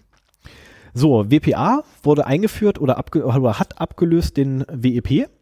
Ähm, WPA selber, Wi-Fi, Wi-Fi Protected Access, ähm, wurde oder implementierte damals, als es eingeführt wurde, eine Teilmenge des Standards IEEE 802.11i, allerdings nur eine Teilmenge. Der I ist ja, wie gesagt, ne, der Enhanced äh, Security ähm, Paragraph da drin. War Nachfolger vom WEP, wie gesagt. Ähm, benutzt allerdings weiterhin dieselbe Architektur wie WEP. Was schon mal blöd war, weil damit natürlich auch wieder der sehr schwache RC4-Algorithmus benutzt wurde. Ähm, die wirkliche Verbesserung war eigentlich nur, dass dynamische Schlüssel eingeführt wurde. Ähm, das Verfahren dafür basierte auf äh, TKIP. Ähm, bin ich mir gerade nicht sicher, ob ich das wenigstens irgendwo noch ausgeschrieben habe. Das wäre schön. Ansonsten Wikipedia hilft weiter. Beziehungsweise Google. Ähm, ist ein sehr aufwendiges äh, oder aufwendig zu lesendes ähm, Verfahren zum Schlüsselaustausch. Ähm, bietet übrigens oder bot dann endlich mal PSK und EAP. EAP ist das Extensible Authenti Authentication Authenti Authentication. Danke. Protokoll. Und zwar über E IEEE 802.1x. Da habe ich nicht ganz rausgekriegt, was es ist, aber das macht nichts. Das Ähm, heißt nur alle, die. also alle, die da drunter hängen. Ja. Alles klar. Gut zu wissen. Endlich mal. Also Platzhalter. Ich habe gedacht gehabt, das wäre jetzt irgendwie so wie bei. Na egal. Lassen wir das Thema lieber. Gehört nicht hin, sonst brauchen wir doch, doch noch explicit. Ähm, ähm, wo WEP 48 oder WEP durch die Nutzung der Infrastruktur von WEP wird weiterhin 48-Bit Initialisierungsvektor benutzt für das Passwort oder für die Generierung eines Passworts. Ähm, und der große Unterschied war eigentlich, dass jetzt die Schlüssel durchgemischt wurden zwischen den einzelnen Paketen und zusätzlich auch Schlüssel wiederverwendet werden oder wurden, welches ähm, dazu führte, dass es sein konnte, dass ich jetzt ein Set von zehn Schlüsseln habe. Für die erste Nachricht an Sven benutze ich Schlüssel 1, für die zweite benutze ich Schlüssel 10, für die dritte benutze ich Schlüssel 4 und so weiter und so fort. Und ab und zu wiederholen sich mal die Schlüssel. Aber halt nicht immer. Das war schon mal ein großer Gewinn. Ähm, sowie eine Nachrichtenintegritätsprüfung. Habe ich das nicht schön übersetzt? Hm, MIC abgekürzt. Äh, welche dazu, Message Integrity Check. richtig, Ja, welche ah, dazu ah. führt, das war letztendlich noch zusätzlich eine Prüfsumme, die mit da angehangen wurde. auch. Ja, Ja. da steht's. Als wenn ich mir sowas merken kann. Ähm, welche halt hinten an, dem, an, die, an das Datenpaket mit angehangen wurde, um einfach sicherzustellen, dass die Nachricht unverändert war. Oder wurde. Unverändert übertragen wurde. So, ähm, EAP wurde etwas geändert, nämlich über, oder EAP wurde ja eingeführt und ähm, über sogenannte Radius-Server. Radius habe ich irgendwo auch ausgeschrieben. Ich habe wieder vergessen, was es war. Das war so ein, so ein, also eigentlich ist das hier, also Radius ist eigentlich das, was man so kennt als Enterprise, also wenn dann die, die Möglichkeit besteht zwischen TKIP, CCMP, Enterprise ähm, oder EAP etc. Also EAP, Enterprise, Radius, das sind alles, alles drei dieselbe Sache. Nur andere Namen dafür, mehr nicht. Ähm, EAP wird allerdings meistens in großen Installationen benutzt, weil dafür nämlich eine Serverinfrastruktur notwendig ist, die dann wiederum die Authentifizierung übernimmt. Also sprich, ich melde mich bei, bei Sven an der Haustür und Sven ruft erstmal im Hauptquartier an und fragt, ob ich überhaupt darf. Da muss ich Sven noch die Passlö oder die Passphrase des Tages nennen. Ähm, der listige Lorch ähm, jagt das rattige Eichhörnchen oder so ähnlich. Und der Sven wiederum fragt dann hinten nach, ist das denn auch das richtige Lösungswort? Jo, ist es, alles klar, jetzt darf er rein. Ähm, und von daher wird es, sollte man das eigentlich im Privat äh, nicht benutzen, aus dem einfachen Grund, es ist viel zu viel Aufwand. Ist zwar sicherer, keine Frage, macht doch ziemlich viele Sachen einfacher, aber ist ein riesengroßer Verwaltungsaufwand. Macht keinen Sinn. Macht keinen Sinn. Ähm, der Sitzungsschlüssel übrigens für eine WLAN-Verbindung wird bei WAP aus dem Preset-Key generiert. Und ähm, ein Riesenproblem vom normalen WPA ist, dass der Handshake selber, also sprich, Hallo Sven, hier bin ich. Hallo Stefan, schön dich zu sehen. Dieser Teil ähm, wird nur mit MD5 abgesichert und MD5 ist so trivial zu berechnen. Ich habe leider den äh, vergessen, den Benchmark darunter zu packen, wie schnell mein Tower zu Hause das schafft. Aber es ist irre schnell. Also MD5 ähm, ist irre schnell durchzurechnen. Ähm, wobei ich ja Gott sei Dank gleich zum Nachfolgestandard, nämlich WPA2 komme. Ähm, WPA2 war das erste Mal, dass der Standard 802.11i in voller Gänze implementiert wurde. Weshalb grundsätzlich jeder zu Hause bitte bei seinem Router hinläuft, nachguckt, WPA2 auswählen. Und zwar nur WPA2, nicht im Mischbetrieb. Der Mischbetrieb mit WPA, WPA2 ist nicht unbedingt sicherer. Ganz im Gegenteil, man reißt sich dann auf, äh, ein Loch rein aufgrund der WPA oder des WPA 1 Standards, welcher noch den schwächeren Algorithmus verwendet.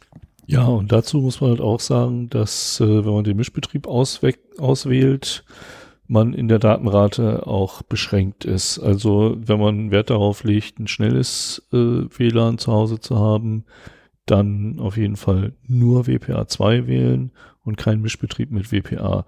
Kann natürlich den negativen Effekt haben, dass irgendwelche alten Geräte, die noch nicht WPA2 können, dann eben sich nicht mehr verbinden können. Ich habe zu Hause ein Gerät, so eine, so eine kleine WLAN-Bridge, die ich mittlerweile bei jemand anders äh, stehen habe.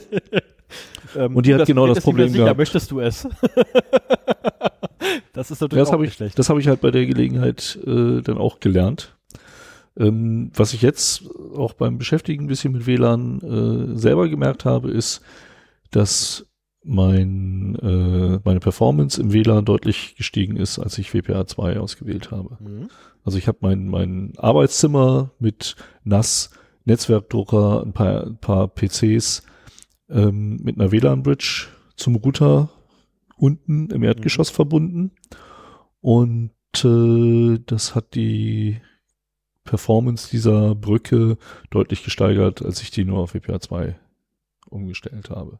Das macht auch Sinn, weil bei WPA, WPA 2, also dem Mischbetrieb, muss auch doppelte Rechenleistung, weil jedes Paket, was rausgeht, wird grundsätzlich mit beiden Varianten verschlüsselt. Ah, Was natürlich auch bedeutet, dass wenn ich mich hinstelle und ich keinen Bock habe, WPA 2 zu knacken, weil es halt doch ein bisschen länger dauert und naja, ist ein ganz anderer Verschlüsselungsalgorithmus, wird nicht mehr RC4 benutzt und ähm, sondern äh, AES. Und naja, AES bin ich nicht ganz so schnell. RC4 schaffe ich halt in einem hundertfachen der Zeit oder ein hundertfaches in der gleichen Zeit. Dann nehme ich doch WPA-Pakete. Da brauche ich nur darauf warten, dass du die, dass dein Router die WPA-Pakete wieder zurückschickt. Die kann ich nehmen und dann entschlüsseln. Das ist ja ein gerne, eine gerne genutzte Methode, wenn etwas Modernes nicht mehr so einfach brech, zu brechen ist, dass man dann äh, so Rückfälle auf die alten Protokolle nimmt oder so. Richtig. Im Und wie nennt sich das? auch gerne genutzt. Wie nennt sich diese Art Ang äh, des Angriffs auf eine Verschlüsselung? Das weiß ich nicht. Downgrade Attack. Ah, okay. Das ist die berühmte Downgrade Attack, die man bereits von SSL-Zertifikaten kennt, ähm, wo dann beispielsweise ähm, die TLS-Version von 1.2 zwar konfiguriert ist, aber 1.0 und 1 sind immer noch, oder nee, 1.2, 1.1 und 1.0 sind immer noch aktiviert beim WLAN, äh, beim Webbrowser, äh, Webserver. Dann mache ich einfach eine Downgrade Attack, behaupte einfach, ich kann kein 1.2 und sie da, ein alter, ein Genau. alter Browser. Ich Genau kann das. noch nicht. Gib mir einen anderen. Hilfe, ich bin der alte Browser, der vom Krieg redet. Ja, im, ähm, beim Abhören von Mobiltelefonen ist das ähnlich. Ähm, ich weiß nicht, wie es momentan bei UMTS aussieht, ob das schon gebrochen ist oder nicht. Ich meine so ein bisschen.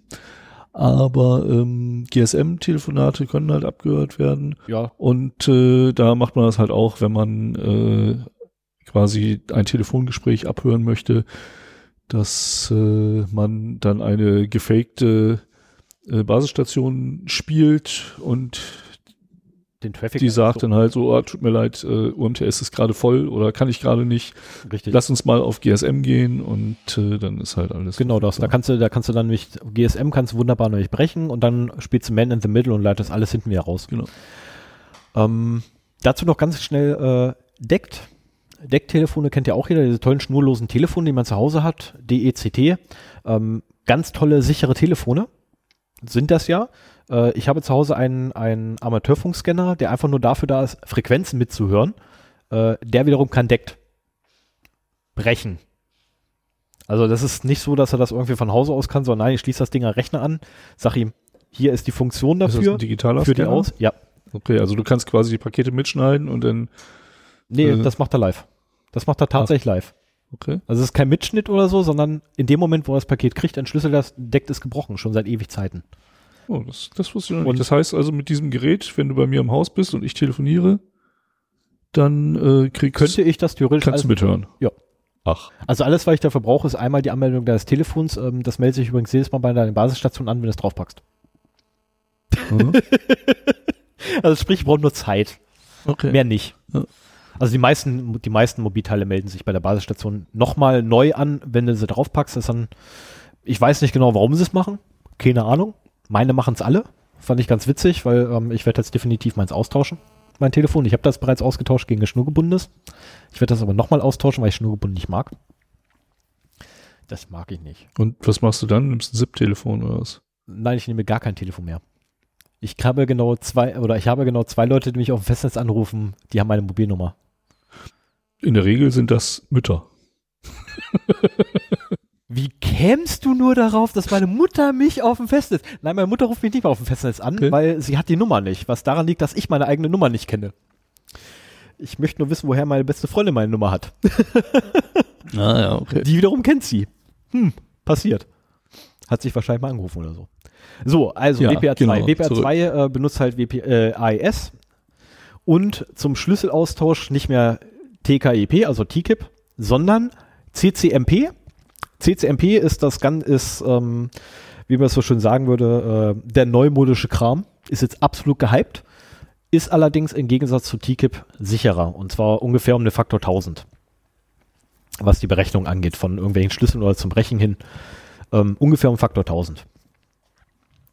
Ähm, ein, eine wirkliche Brute Force Attack darauf auf aufgezeichnete Pakete würde länger dauern, denn wir hatten ja bei WEP 14,4 Millionen und jetzt haben wir bei WPA, WPA 2 nur noch 63.000. Also rund 64.000 Schlüssel, die wir pro Sekunde ausprobieren können. Das ist ein bisschen doof. Und hauptsächlich liegt es daran, dass halt AES benutzt wird und nicht mehr RC4. Wobei im Mischbetrieb wird wieder RC4 verwendet. Deswegen ist die Zahl mit 64.000 oder 63.000, ich habe runtergerundet, ähm, tatsächlich für AES mit CCMP. Was für Schlüssellängen benutzt AES da? Bis zu 63 Zeichen. Du darfst bis zu 63 Zeichen als Key verwenden bei WPA2. Ähm, AES selber benutzt die Schlüssellänge 100, äh, nicht verrechnen, 126, 126 Bit, 156 Bit, glaube ich, und 192 Bit. Aha. Denn Ähm, aber, jetzt kommt, der, jetzt kommt doch der Trick von der Sache. Benutzt lieber nicht AES mit 192 Bit. Nee, 256 Bit, Entschuldigung. 256 Bit ist das höchste, 126, 196 und 256 Bit. ja, und sind die Schlüssellängen? 50 ist so Ist der unsicherer. Daumenwert. Nee, 256 Bit ist unsicherer als 126 Bit. Das musst du mir jetzt erklären, weil Ähm, also das für ist mich ein theoretisches ist Konstrukt. 256 immer so der Daumenwert für ab da ist, ist, ist eine akzeptable Sicherheit bei der Verschlüsselung. Ähm, ja, also ich kann dir das leider nicht komplett erklären, aus dem einfachen Grunde, äh, musst du mir jetzt einfach so glauben. Guck das bitte bei Wikipedia nach, bei AES und dann in dem Punkt, äh, schaltet auf den englischen Artikel am besten um, Wir verlinken das einfach mal in den Shownotes, genau, um das ich hier auch, abzukürzen. weil da gab es. Du verlinkst das in den Shownotes. Das war so klar. Bei, bei den ganzen Fachwörtern und Abkürzungen, die, mit denen du hier um dich geschmissen hast, habe ich so immer nur klar. gedacht, so gut, dass für diesen Abschnitt du die Shownotes schreiben Das ist so typisch. Okay, ähm, so, CCMP steht übrigens für Counter Mode Cipher Blockchaining Message Authentication Code. Ah. Furchtbar. Und zwar, ähm, ja, es schreibt, also CCMP schreibt letztendlich die Nutzung von RS, äh, des RSN-Standards vor, Robust Security Network. Oh mein Gott. Du glaubst gar nicht, wie meine Linkliste aussah, bevor das Notebook abgeraucht ist. ja, das kannst doch alles wieder neu machen. ja, ich weiß. Furchtbar. Ich habe es heute schon versucht, das ist grausig. Ähm, genau, und für WPA 2 äh, oder WPA 2 setzt, äh, setzt alle Standards von 802.11 und zwar A, B, G, N, A, C um, zwar vollständig. Zusätzlich, dass hier noch das I implementiert ist für die Sicherheit.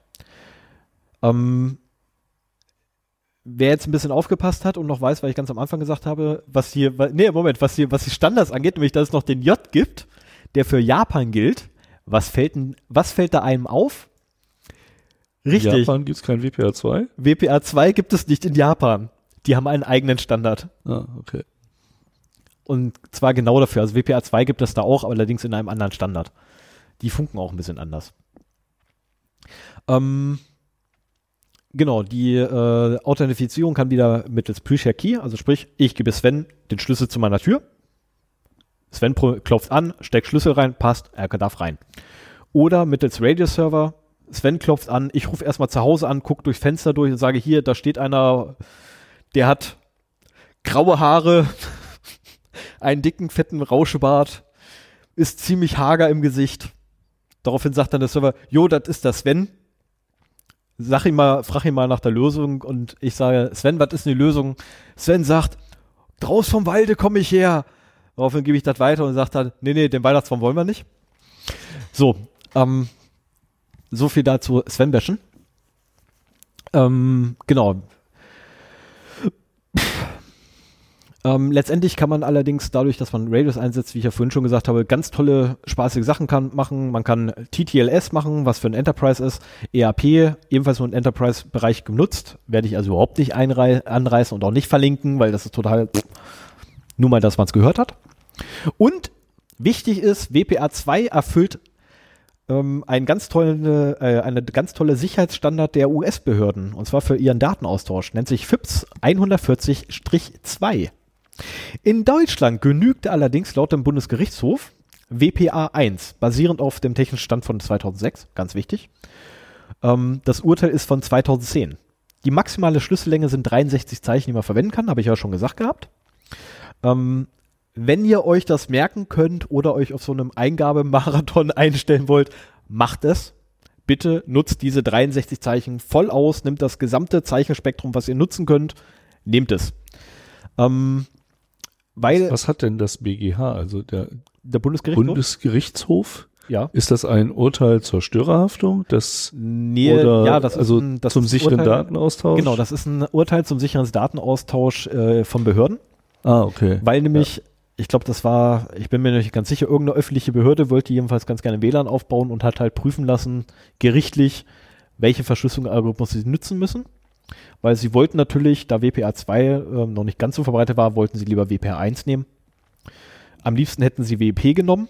Das ähm, kommentiere ja, da, ich jetzt Da sieht man auch, ähm, wie sinnvoll das ist, sich das gerichtlich bestätigen zu lassen. Das ist jetzt ein Gerichtsurteil, das elf Jahre alt ist.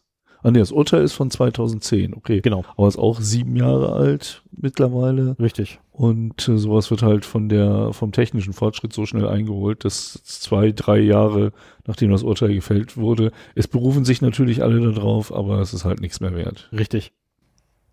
Also ich würde dem Autor auch nicht ganz so viel, ne, aber das, ich habe das nur eingefügt, damit man mal den Vergleich hat. Ne, also in Staaten muss WPA 2 ist vor, WPA 2 vorgeschrieben mhm. für Datenaustausch innerhalb von Behörden und in Deutschland nicht. Mhm. Das ist auch tatsächlich immer noch Stand der Technik. Ähm, in Deutschland muss nicht zwingend WPA 2 benutzt werden.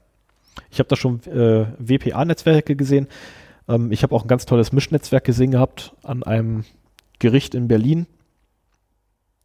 Ich glaube, ich möchte jetzt nicht weiterreden darüber. Können wir nach der Sendung mal ganz kurz machen.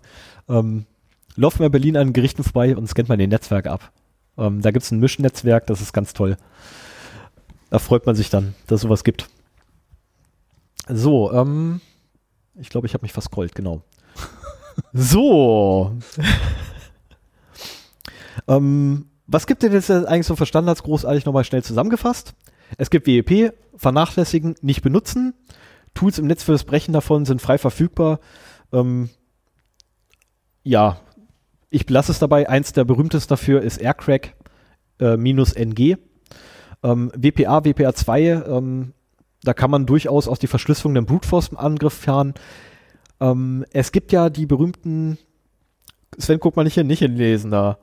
Äh, jetzt hast du wahrscheinlich schon gelesen. Wie viele Stellen hat das Standardpasswort eines Routers, eines großen ähm, Telekommunikationsanbietern, der WLAN über Glasfaser anbietet? Äh, über, über Kupferkabel. WLAN über Kupferkabel? Äh, nicht WLAN, Internet. Entschuldigung. Boah, ich werde gleich erschlagen. ah. da, sind wir, da sind wir beim WLAN-Kabel angelangt. genau, das war beim Scheibenkleister. Oh mein. Nein, also es gibt einen, einen, einen Hersteller, da ähm, kommt so ein, naja, steckt so ein Kabel in die, Do in die Dose und läuft. Ähm, ich behaupte jetzt erstmal, es sei Kupferkabel worüber es übertragen wird. Was es wirklich ist, kann ich dir hinter, oder wer es wirklich ist, kann ich dir hinter nennen. Aber ich habe in der ersten Folge schon gesagt, ich will ja kein Name-Doping betreiben. Das ist, muss nicht sein. Ähm, deren Standardpasswörter sind 20 Stellen lang, nur Zahlen bei ihren WLAN-Routern, die sie ihren ja, Kunden verkaufen. Und das ist halt wieder die Sache bei den Brute Force Attacken, wenn du halt solche Sachen weißt. Mhm.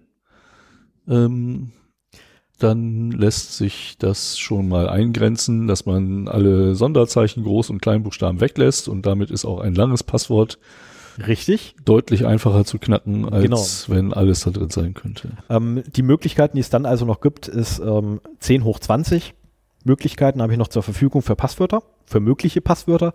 Da wiederum ähm, kann ich ausfiltern äh, alle Passwörter, wo drei Stellen, die nebeneinander stehen, dieselbe Ziffer haben.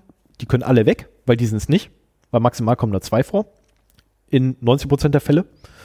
Ähm, so, und letztendlich bleiben übrig, also wenn ich tatsächlich den gesamten Adressraum, den ich habe, also sprich 0 bis 9 für jede Stelle nutzen würde, bräuchte ich ungefähr 54 Jahre. Diese vier, Moment, diese 54 Jahre ist mein Tower zu Hause. Das Notebook hier braucht ungefähr 50 Jahre. Das ist ein stinknormales Gaming-Notebook, 1000 Euro gibt es zu kaufen. Ähm, wenn ich mir davon 50.000 hin oder 50 hinstelle, brauche ich noch ein Jahr. Also es wird sehr schnell sehr trivial. Und äh, wenn ich mir eine Firma, äh, eine Serverfarm kaufe mit so einer Renderfarm miete, die kann man sich ja zum Glück stundenweise mieten, brauche ich ungefähr anderthalb Tage. Kostenpunkt dafür zweieinhalbtausend Euro. Ähm, mhm. Ich glaube, so trivial ist es nicht mehr, oder? Oder ähm, so, so schwer. Mhm. Mal anderthalb Tage für zweieinhalbtausend Euro kann man schon mal machen, wenn man dafür alle Passwörter aufmachen kann. Wenn man eine Motivation hat, das zu tun. Genau, ja. also dafür kann ich jedenfalls alle Router von denen aufmachen. Ähm, so, und jetzt kommen wir noch zu einem schönen Punkt. Breche ich da einfach ab. Ich hätte jetzt noch einen, einen Diskussionspunkt, aber das lasse ich lieber. Ähm, das müssen wir wirklich explizit dran packen und das will ich nicht. Äh, dein vorhin erwähntes WPS. Ähm, ja. Ähm, Wireless Protected äh, Setup heißt es übrigens. Ähm, das Wireless da drin stimmt. Es ist weder protected noch ein wirkliches Setup. also das Ganze läuft so ab, ich gehe zum Router hin, drücke einen Knopf. Das ist eine Möglichkeit davon. Man kann es auch fest einstellen, dass es immer funktioniert. Dann kann vom Client selber, also sprich von meinem Telefon aus, es initiiert werden. Ich gehe hin zum Router, drücke einen Knopf, sag mein Telefon hier, verbinde dich mit WPS. Es kommt eine PIN-Abfrage. Dieser PIN kann zwischen vier und acht Stellen haben. Ist grundsätzlich nur numerisch, ganzzahlig. So von vier bis acht Stellen, das ist auch nicht so groß, der Adressraum dazu. Ähm, und als Antwort auf den, auf den richtigen PIN kriege ich das Passwort in Klartext. Ähm, das heißt, man kann mitsniffen und wenn jemand Nein, viel einfacher. WPS Dafür gibt es Pixie Dust. Dafür gibt es extra den Angriff namens Pixie Dust. Ähm, bei einem 8-Zeichen-Passwort, ich brauche nur noch vier errechnen. Ähm, oder vier Stellen davon wirklich berechnen, weil die anderen vier sind fest. Also bei Router, die für Pixie Dust anfällig sind, der hier ist es leider nicht, ähm, ist es tatsächlich so, dass du nur vier Stellen berechnen musst mhm. und die ersten vier sind fest. Die sind immer gleich. Und zwar sind das nämlich äh, vier Stellen aus der MAC-Adresse des Routers. Ja, das ist, ist einfach. Das ist ja sowieso grundsätzlich so das Problem mit Standardpasswörtern. Ja. Ähm, muss, muss man an dem Moment vielleicht mal sagen, so wenn man einen Router aufsetzt, gibt's halt zwei Passwörter, die man ändern müsste. Das ist einmal der WLAN-Key, da muss man was eigenes nehmen und auch äh, das Passwort, um in die Weboberfläche für den Router zu kommen. Auch auf jeden Fall nicht das Standardpasswort wählen, sondern ein eigenes. Ähm, diese Standardpasswörter, die gesetzt sind, früher war es immer ein Passwort für, je, für bei allen Routermodellen einer Baureihe. Oh ja. Das haben sie mittlerweile nicht mehr so. Zum Glück. Wobei, ich, da will ich auch meine Hand nicht fürs Feuer legen. Das kann bestimmt noch bei einigen Anbietern sein, die billige Plasterouter herstellen. Es gibt Doppelvergabe, ja, aber es ist nicht mehr so, dass alle den gleichen haben. Ja, aber es ist halt nicht so, dass jedes Mal ein äh, Zufallspasswort gewählt wird, weil man muss ja auch irgendwie einen Weg haben, wie man dieses Passwort dann anschließend auf einen Aufkleber druckt, den man unten auf den Router klebt oder sonst wie kommuniziert dem ich neuen möchte, Besitzer. Ich möchte es vor allem auch automatisiert haben. Genau. Und deswegen wird das meistens nach irgendwelchen Algorithmen aus äh, veränderlichen Parametern des Routers, gerne mal die MAC-Adresse, die ja quasi für jeden Router unterschiedlich ist, aber für den Router, wenn man sie nicht selber aktiv ändert, immer gleich. Richtig. So dass man halt äh, aus der MAC-Adresse das Passwort wieder zurückbrechen kann, auf den Kleber drucken und auf den Router kleben kann automatisiert.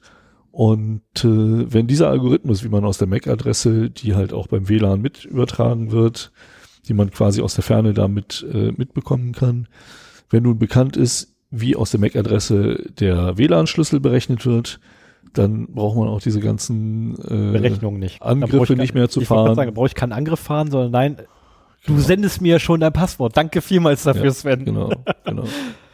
Ähm, so, und wie ich heute Morgen schon gesagt habe, ich habe, oder beziehungsweise, habe ich? Nee, die habe ich gar nicht gesagt gehabt, ich habe das unter den Admins ähm, gesagt. Ich habe den Router, der hier bei uns im Besprechungsraum steht, heute Morgen dreimal abgeschossen aus Versehen, während ich ihn attackiert habe. Ich habe allerdings einen Angriff ausprobiert gehabt, bei dem ich WPA 2 attackiert, oder das WPA 2 direkt attackiert habe. hier? Mix-Mode, WPA, WPA, WPA 2? 2. Ah ja. WPA 2 clean. Ähm, die Problematik bei dem Angriff ist, er basiert auf einem Wörterbuch. So, jetzt wollte ich wissen, wie schnell geht denn das und wie funktioniert denn das überhaupt? Habe ich ja noch nie gemacht. So WPA 2 mit Wörterbuchangriff kenne ich nicht. Oh, das ist spaßig. Sven öffnet eine Flasche und? Und? Eine Limo-Flasche, möglichst weit weg von unseren ganzen Rechnern, die wir hier Mit stehen Kohlensäure. Nee, alles gut gegangen. Okay. Wir können Ähm, weitermachen. Tipp für die Zukunft übrigens, an den Rand klopfen. Damit löst du das Kohlenstoffdioxidbläschen, die steigen nach oben und wenn du es dann aufmachst, ist das gesamte Kohlenstoffdioxid quasi direkt oben und löst nicht noch irgendwas anderes mit. Und kann auch nichts. Da reden wir hinterher nochmal drüber. Das ist jetzt mir zu weit weg von WLAN. Das ist Physik. Das habe ich von meinen zwei Physikern gelernt. Ja, okay. Ah, okay. Die sind toll. Ich kann eine Dose aufmachen, ohne mich voll zu sauen, seitdem ich die kenne. Danke, Okay. Sven. so, ich bin bereits bei fast 1,30. Oh mein. Ähm, ja, genau. Wo waren wir gerade? WP-Angriff. Genau. Das noch ganz schnell. Äh, wie das Ding vonstatten geht, ist, mein Rechner sorgt dafür, dass dein äh, Telefon sich neu authentifiziert beim, äh, beim Router. Ich schneide den gesamten Traffic bis dahin mit, bis dein Telefon sich neu authentifiziert hat. Danach wiederum lasse ich euch komplett in Ruhe. Das WLAN ist danach illegal, äh, egal, egal, die ganze Aktion ist illegal, wenn ich das nicht bei uns in der Firma mit dem Firmennetzwerk mache, sondern draußen in der freien Wildbahn, dann wäre das völlig illegal, würde ich aber nie im Leben tun. Ähm, und was dann passiert ist, dass ich offline, also ab dem Moment tatsächlich offline, das Passwort attackiere mit einem Wörterbuch. Dafür habe ich mir extra ein Wörterbuch mit 200 Einträgen erstellt. Und das hat 300. ja. Ja, ich kenne ja das Passwort, das ist das Problem. Aber ich habe das Passwort der Absicht ganz unten hingepackt. Ich wollte nur wissen, wie lange es dauert. Ähm, es war übrigens das Firmennotebook, weil ich von der Beres habe, nicht mein eigenes Notebook, welches durchaus schneller, um einiges schneller ist. Ähm, und ich habe nicht einmal zwei Minuten gebraucht. Das hat mich ein wenig erschrocken. Für einen 200 Wörterbuchangriff mit 200. Genau. Das hat mich ein wenig erschrocken, weil die letzten Passwörter, die ich versucht habe, mit dem Beres Notebook zu knacken, das dauerte ewig und 13 Jahre. Und das ging echt schnell bei WPA 2. Also da war ich begeistert. Ja, wenn, Tolle wenn das letzte von 200 Wörterbuchbüchern, Wörterbucheinträgen definitiv der richtige Schlüssel ist, dann geht es halt schnell. Ja, nur normalerweise habe ich so einen Durchsatz von pro Stunde vielleicht mal so 200 Hashes irgendwie durchgerechnet gehabt. Mit dem da wohlgemerkt, ne? also mit dem Beres Notebook. Ähm, und das war jetzt echt verdammt schnell. Also da habe ich, da hab ich mich wirklich heute Morgen erschrocken. Also, uh, Oh, ja, aber für einen ich Wörterbuch, bin drin. also für einen Brute Force beziehungsweise Wörterbuchangriff brauchst du auch in Wirklichkeit viel mehr Einträge. Die Wörterbücher sind doch viel größer. Ja, also wenn ich den gesamten Raum nehmen würde, hätte ich dann quasi 20, nee, 10 hoch 20 Möglichkeiten, wo ich dann wieder welche rausfiltern kann. Ähm, aber ganz ehrlich, das stelle ich einfach hin. Nicht Raspberry Pi, da kann das ruhig durchknatschen, ist mir doch völlig egal. Irgendwann komme ich wieder vorbei. Das ist nicht, wann immer da irgendwie in der Box von dem tollen Anbieter auftaucht, sofort draufjagen, einmal das Wörterbuch durchkranschen. Und wenn er irgendwann mal was findet, kann er es mir per E-Mail schicken. Dann soll er sich da einloggen, mir eine E-Mail schicken und alles wird gut. Wäre eine Möglichkeit, das tatsächlich zu automatisieren. Und dann brauche ich nur noch überall Raspberry Pis irgendwie verteilen. Ähm, das ist jetzt nicht schön, was ich gerade skizziere. Und infolgedessen ändert eure Passwörter. Ändert bloß eure Passwörter. Sonst kommt aus Versehen so ein Typi wie meiner einer vorbei und versucht aus Versehen was aus. Ich, ja, ich, ich rutsche aus Versehen mit der Maus ab. Deswegen wird bei mir im Terminal so ein Befehl eingegeben und Enter gedrückt, weil ich mit der Maus abrutsche. Das ist Politikern auch schon passiert. Ja, ja. Die haben da ganze Twitter, die haben sich bei Twitter eingeloggt und was gepostet, weil sie mit der Maus abgerutscht sind. Also bitte, das kann mir auch passieren. So, und damit wäre ich auch mit WLAN dann endgültig durch. Ähm, für alle, die jetzt eingeschlafen sind, bitte wieder aufwachen. Oder ihr könnt jetzt aufwachen, weil jetzt wird es interessanter ähm, und nicht so staubtrocken, weil jetzt kommt nämlich Sven. Der aber immer noch was zu WLAN zu erzählen hat. Verdammt! ich dachte, ich bin jetzt aus der Nummer raus. Äh, wir, haben jetzt sehr, sehr, wir haben jetzt sehr viel über Verschlüsselung gehört. Ähm, ich wollte mal ein kurzes Wort dazu sagen. Warum denn überhaupt verschlüsseln? Ähm, Ich meine, wir haben halt hier, äh, wenn wir unser Netzwerk, darf ich, darf ich, darf ich, Ja. darf ich, darf ich? ja, Okay, ähm, der Grund, warum wir verschlüsseln, der Grund, warum wir verschlüsseln. Ähm, Sven, möchtest du gerne, dass ich deine sexuellen Vorlieben kenne? da enthalte ich mich jetzt mal. Also ich habe dich nur, ich habe dir eine Ja-Nein-Frage gestellt. Okay. Möchtest du, dass ich deine Kreditkartennummer kenne? Jetzt muss er auch noch trinken. Nein. Okay, möchtest, möchtest du, dass ich den PIN deiner EC-Karte kenne? Nein, auch nicht. Das ist der Grund, warum wir verschlüsseln. Ja, also wenn der, wenn halt keine Verschlüsselung auf dem WLAN-Traffic ist, dann ist quasi alles Im von einem äh, anderen Gerät mitzulesen. Man kann sich dann einfach am Access Point anmelden, Monitor-Mode einschalten und allen Traffic mitlesen. Oder musst du dich dazu überhaupt anmelden oder kannst du einfach so mitschneiden?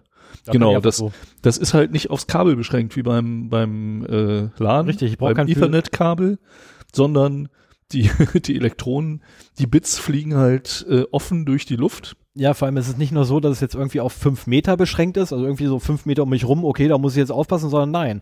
Es ich verlässt kriege, deine ich Wohnung. kriege von da hinten, Ja. von, dem, von dem hohen Gebäude da hinten, Studentenwohnheim, habe ich heute Morgen noch WLAN-Netze gesehen und ich habe davon über 400 Pakete aufgesammelt aus Versehen. Ja. Die wollte ich gar nicht haben. Also das ist, und das Ding ist, was ist denn das, der Luftlinie irgendwie 300, 400 Meter locker. Also ein Also- WLAN ohne Verschlüsselung ist für jeden, der im Bereich des WLANs ist, mitlesbar und alle Informationen, die darüber gehen, eben auch. Deswegen ist es halt wichtig, auf jeden Fall Verschlüsselung immer einzuschalten. Richtig? Und wie wir jetzt quasi heute gelernt haben, nehmt WPA 2, nehmt nur WPA 2. Richtig. WEP ist, äh, bräuchte man eigentlich gar nicht mehr anzubieten. Äh, der Mischmode WPA, WPA 2, der gerne benutzt wird, äh, bremst eure Netzwerkverbindung aus und, ist auch unsicherer. Genau, ist unsicher aufgrund einer Downgrade-Attack, die er aufmacht. Und äh, du hast jetzt viel über äh, Attacken gesprochen, die äh, darauf abzielen, diesen Schlüssel rauszufinden. ja, Oder ähm, also alle weitere kommen den. WPS-Mechanismus auszunutzen, Ja.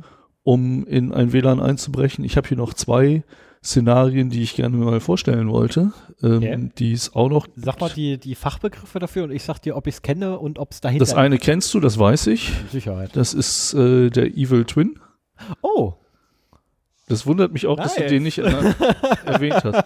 Nein, das ist nämlich, also wir haben ja Ähm. hier immer über, wir haben einen WLAN und müssen das absichern. So, ich, dachte, wir machen, ich dachte, wir machen da irgendwann über, über, über Eingriffe auf äh, funkbasierte Netzwerke irgendwie oder generell auf Netzwerke irgendwie eine Sondersendung. naja, das so, ist aber, halt, Aber okay, der Evil Twin ist ähm, interessant, macht, der ist lustig. Der ist wirklich lustig. Gut, ich darf natürlich die Anekdote, die ich, du ihn erzählt? nein, ich darf, ich darf ja nicht, weil die Anekdote, die ich irgendwann mal erzählt habe, ähm, da wurde ich jetzt darauf hingewiesen, die sollte ich vielleicht nicht nochmal erwähnen. Ich, ich wollte das auch nur kurz anreizen. Also, ähm, wie gesagt, alles, was wir jetzt bisher so hier beschrieben haben, ist mehr so aus der Sicht, wir haben ein WLAN, wir besitzen den Router, wie müssen wir das absichern? So, jetzt ist es aber so, dass jeder ein WLAN-fähiges Endgerät mindestens eins in der Hosentasche mittlerweile hat. Ähm, in Form eines Mobiltelefons. Die Daten, die über das Mobilnetz gehen, sind irgendwie immer noch Mangelware, weil sie halt keine Flatrate haben. Und so freut man sich, wenn man irgendwo ein WLAN findet, wo man rein kann, um dann eben ähm, Seine E-Mails zu checken, sein Podcast, sein Podcatcher zu aktualisieren, seinen Podcast Genau. runterzuladen. Genau. Aber ähm, hier bräuchte man im Prinzip Verschlüsselung von der anderen Seite, nämlich von Seiten des Endgerätes. Ähm, auch hier muss natürlich darauf geachtet werden, dass das WLAN verschlüsselt ist, sonst kann halt jeder sowieso mitlesen, was du mit dem Access Point dort äh, austauschst. Aber nicht überall, wo Kaffee WLAN dran steht, ist auch Kaffee WLAN drin. Denn äh, dieser Evil Twin, der böse Zwillingsbruder, ist ein schöner Name für die f- finde ich, äh, beinhaltet eben, dass man äh, ein selber, dass ein Angreifer einen Access Point aufmacht, der genauso heißt wie ähm, der Access Point, von dem man denkt, dass man sich damit verbindet. Also meinetwegen ein freies WLAN in einem Café zum Beispiel. Und idealerweise auch noch die MAC-Adresse, das ist halt diese ähm, äh, Identifizierung des Netzwerkadapters, des WLAN-Adapters, äh, entsprechend auch angleicht, so dass man auch daran nicht erkennen kann, dass, dass man sich mit einem anderen Access Point verbindet. So, man macht also quasi ein WLAN auf, das genauso heißt und genauso aussieht wie das WLAN, in das eigentlich jemand kann, äh, möchte. Und in dem Moment surft man halt nicht mehr über den Internetanschluss des Cafés, in dem man sitzt, sondern man surft über den Rechner äh, eines Angreifers der dann auf der anderen Seite, wenn er zwei Netzwerk, zwei WLAN-Karten äh, zum Beispiel hat, auf der anderen Seite auch mit dem Café WLAN selber verbunden sein kann, um halt die Pakete, die von äh, dem angeschlossenen Client kommt, einfach durchzurouten. Und äh, wenn dann unverschlüsselter Traffic auf dieser Leitung ist, kann die halt mitgelesen werden. Einer der Gründe, warum immer wieder gesagt wird, Leute, wenn ihr euch in ein unbekanntes WLAN ein, äh, einhängt, wenn ihr damit arbeitet, sucht euch einen äh, vertrauenswürdigen VPN-Provider. VPN ist ein Virtual Private Network.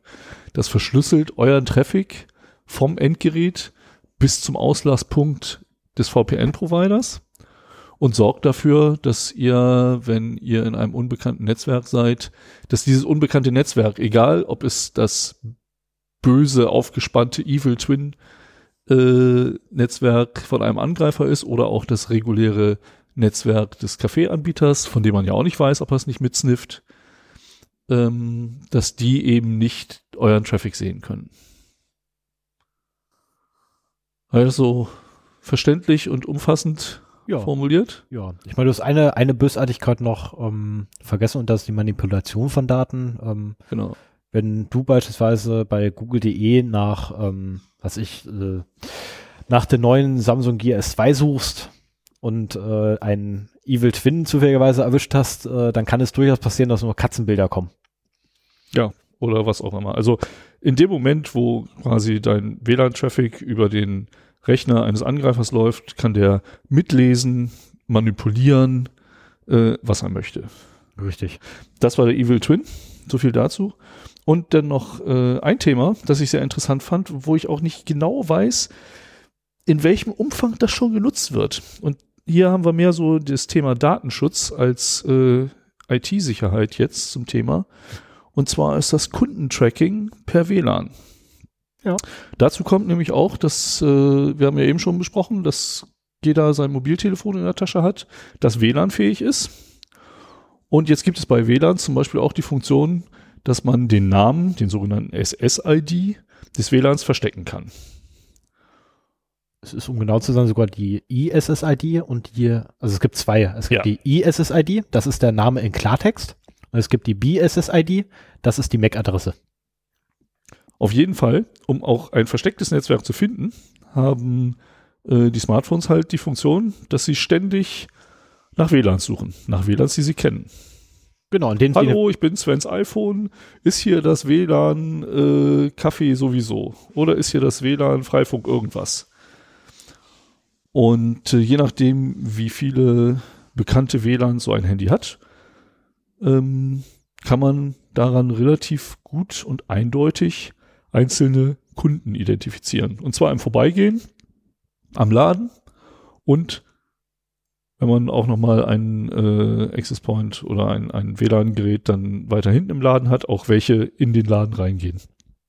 Das wird aktiv genutzt, um eben festzustellen, wie viele Menschen kommen an einem Geschäft vorbei, wie viele von den Menschen, die an einem Geschäft vorbeikommen, gehen auch rein, ähm, wie viele sind neue Laufkundschaft? Wie viele davon sind wiederkehrend? Denn wenn ein Handy, sagen wir mal, äh, sechs, sieben, acht, ich weiß gar nicht, wie viele nötig sind, um, um halbwegs sicher eine einzelne Person zu identifizieren, aber ähm, nach mehreren WLANs immer wieder fragt, das kann auch nur eins sein, wenn kein anderer dieses WLAN in seinem Handy gespeichert hat. Ich wollte gerade sagen, mein Telefon ist eindeutig. Ja. Also in, in ganz Deutschland ist meins eindeutig, weil meins nämlich nach genau einem WLAN fragt, was es nirgendwo anders gibt. Nee, Ja. mein eigenes. Genau. Ja, das stimmt nicht. Bei uns, äh, wir haben, meine Frau ist ja auch noch da, Ja. aber ähm, ich habe zum Beispiel meine Arbeits-WLANs, also mein Mhm. WLAN hier auf der Arbeit, Richtig. was sie halt nicht hat und damit ist meins, mein Handy quasi mit zwei WLANs, die es kennt, auch schon wieder eindeutig. Richtig. Also letztendlich Fingerprinting kann ich immer dann machen, wenn ich eine Eindeutigkeit her, herleiten kann. Und dadurch, dass ich ja grundsätzlich den Absender habe und die WLANs, nach denen er sucht, habe ich bereits Stimmt, Eindeutigkeit. und die MAC-Adresse ist ja auch dann immer noch dabei. immer Damit eindeutig. hat man sowieso einen Identi Identifier. Also das ist wirklich, ähm, sollte irgendjemand das hören und mehr Infos dazu haben, äh, würde ich mich über einen Kommentar auch äh, auf der Webseite freuen, die übrigens unter 0x0d.de zu finden ist. Und äh, über die Verbreitung dieser Methode. Also, dass das gemacht wird, äh, da habe ich Quellen für. Ich habe nur keine Vorstellung, wenn ich jetzt zum Beispiel hier in Braunschweig in die Schlossfassaden gehe, ähm, Arkaden. Fassaden, Arkaden. Es heißt übrigens nicht Schloss, also Schlossarkaden ist schon richtig, aber eigentlich gehst du ins ECE-Center. ja genau. Und äh, ob das jetzt meinetwegen gängig ist dort, ob das ganze Center quasi diese Methode benutzt, ob das einzelne Geschäfte machen, ob das noch relativ selten ist oder gängig für ein Geschäft einer bestimmten Kette, ähm, würde mich sehr interessieren. Hier gibt es ja ebenfalls ein ECE-Center. Du bist ja morgen hier, richtig? Ja, Wollen, wir, wollen wir nicht morgen mal mit dem Notebook ins ECE-Center gehen und mal gucken, wie viele WLAN-Netze wir finden? das ist ja, dazu brauchst du kein WLAN-Netz. Du brauchst ja nur einen Empfänger, Genau. der guckt, ja, welche Moment. Handys kommen denn hier vorbei und suchen nach WLAN. Richtig. Richtig. Ja, okay, da müsstest, müsste man noch eine Methode finden, die, äh, die WLAN-Netze im- oder beziehungsweise die WLAN ähm, im Monitor-Mode äh, aufzuspüren. Aber da kann es mit sicher Michael weiterhelfen. Ja, Weil Michael hat da angeblich was gefunden, wie er das machen kann. Ich persönlich bezweifle es, weil die Leute senden nichts. Genau. Und solange ich nichts sende, finde ich auch nichts, weil wenn ich ich, meine, nur das höre, ist eine, eine passive Methode genau. und insofern ähm, kann man da auch nicht, nicht viel machen. Es gibt noch andere äh, mit, mit Bluetooth-Beacons zum Beispiel, Ja. aber äh, im, Zeitalter der Smartphones mit WLAN ist das natürlich äh, eine schöne Out. Methode. Das ist out. Also WLAN ist viel besser als Bluetooth-Beacon zu nutzen, ähm, zumal WLAN auch die, die äh, schöne Eigenschaft hat. Ich kann ja auch bei dir abfragen. Das ist ja das Schöne. Ich gebe dir einen Namen und du sagst, oh, hi, ja, hi, wie geht's dir? Ähm, das ist ja das Schöne, weil ich sehe ja dein Gerät. Mhm. Also weil ich dein Gerät sehe, kann ich sagen, hey, kennst du den? Jo, kenne ich. Kennst du den anderen? Ja, kenne ich auch. Kennst du auch den? Ja, alles klar, ich weiß, wer du bist. Das kann man abfragen. Next. Ja klar, ich muss ihm ja, ich muss ihm ja nur sagen, ähm, du, ich bin der. Dann kommt von deinem Telefon Ja, sofort, stimmt. hallo, lass dir die Hände schütteln. Und ich sage einfach, nee, tut mir leid, bin ich noch nicht. Ich aber bin der hier. das ist mit der Methode kriegt man keine WLAN-Schlüssel raus. Nein. Also das ist auch nochmal, ich meine, äh, es ist halt denkbar, dass man einfach einen Access Point aufmacht, äh, macht, der auf jede Anfrage dieser Handys eben antwortet, ja, das WLAN bin ich. Mhm. Ähm, wenn dann einfach der Client ankommen würde und, ah, schön, hier ist der Schlüssel für dieses WLAN. Nee, macht er ja nicht, macht er ja nicht. Äh, sondern als genau. erstes- als erstes Das sagt der wär zu einfach. Oh, das ist super, gib mir mal bitte den, ich möchte mich bei dir anmelden. Und daraufhin muss der Access Point antworten, ja, wunderbar. Dann entschlüssel mir mal diese Nachricht. Das ist halt ungefähr, ungefähr so ganz trivialisiert, ähm, ist das das, was abläuft. Ähm, wie ich vorhin gesagt habe, ähm, dann steck einen Schlüssel rein und dreh um und wenn es aufgeht, darfst du. Ähm, das ist halt, äh, ja, sehr passiv. Wir sind bei 1,43 noch was. Ah ja, ja, also wie gesagt, jetzt, Ähm, jetzt habe ich es auch äh, verschossen sozusagen. Äh, ich, das hatte Ja. ich noch so als quasi Angriffsszenarien mir aufgeschrieben. Ja, das ist übrigens gemein, weil spätestens im April wollte ich nämlich davon erzählen, dass ich genau das nämlich mal an einem ganz tollen öffentlichen Ort gemacht habe, weil ich das nämlich gerade in einer, in einer Planung habe, weil nachdem ich jetzt ja weiß, wie ich das äh, hinkriege, alles abzugrasen, was da irgendwie kommt und mitzuschneiden, ähm, den ganzen Kram muss ich dann ja nur noch, ähm, letztendlich muss ich mir noch die, die Beacons und die Anfragen raussuchen. Beziehungsweise noch nicht mal die Beacons, ich muss nur die Antworten auf Beacons. So, ich muss mir, so, jetzt nochmal, ähm, sorry, der gerade auf, einfach aufgehört aufzunehmen. Scheiße, ey. Was? Ja, Dreckskiste, weil mein Monitor ausgegangen ist. Ich hasse dieses Ding. Traction ist scheiße, was das angeht. Egal. Ich kann einfach die weitermachen. Ich weiß, wo er ungefähr aufgehört hat, nämlich als die Monitore ausgingen bei uns beiden. Also letztendlich ähm, im März ungefähr. Ähm, Wie viel haben wir denn jetzt verloren? Nichts. Ein paar Sekunden. Ach so, okay. Also im März ungefähr würde ich halt ähm, ungefähr das fertig haben. Dass ich dann ähm, sagen kann, zu der und der Zeit waren so und so viele Personen an dem und dem öffentlichen Ort. Das ist durchaus ein hochfrequentierter öffentlicher Ort, weil alles, was ich machen muss, ist alles mitgrasen, was da kommt. Das Ganze in eine Datenbank reinkloppen, SQL-Statement ausführen lassen oder SQL-Abfrage draufwerfen und ich habe die Zahl. Ja gut, das, äh, da reden wir dann mal drüber, wenn es soweit ist. Genau, ähm, das Ganze wird übrigens mit Raspberry 3 gemacht. Das geht super. Ja, die Hab Dinger ich mir jetzt- sowieso. Habe ich mir jetzt sagen lassen, das geht super. Der Treiber lässt da wunderbar einen Monitor zu. Ähm, ich bin da hellauf begeistert von. So, ähm, und um das Thema WLAN noch abzurunden, äh, wir haben jetzt viel über Angriffsszenarien gesprochen. Ähm, in der IT-Security geht es auch so ein bisschen darum, äh, ein bisschen abzuwägen, wie denn das Risiko ist, ähm, dass man Opfer so eines Angriffs wird. Und da stellt sich halt so ein bisschen immer für mich die Frage nach der Motivation. Ich höre sehr oft so, ach, ich brauche das nicht abzusichern, wer will mich denn schon angreifen? Und äh, hier muss ich ehrlich sagen, es gibt eine, eine Reihe von Motivationen, äh, solche Angriffe auch durchzuführen, wenn man ähm, die technischen Möglichkeiten dafür hat. Und die hat man, wenn man sich dafür interessiert. Also ähm, wenn man das machen möchte und äh, in die technischen Details eintaucht, dann findet man auch Mittel und Wege, sich das anzueignen. Und äh, die Motivation für kriminelle Angreifer kann halt einfach nur darin liegen, kostenlosen Internetzugang zu haben. Nachbar, Ja. der Bock hat, äh, der, der halt keine Lust hat, seinen eigenen Internetzugang zu bezahlen. Oder dafür Geld haben möchte, wenn, er, wenn man ihn denn mal fragt. wie auch immer. Ähm, das wäre noch so die einfachste Sache. Vor allen Dingen da geht's ja auch äh, um, um eine ständige ähm, Nutzung. Da könnte oder da ist die das Risiko, dass man dabei erwischt wird, noch relativ hoch. Aber ähm, was die ganze Sache nochmal ein bisschen potenziert, ist so eben auch, dass den WLAN-Zugang zu einem fremden Netz für kriminelle, kriminelle Aktivitäten zu nutzen.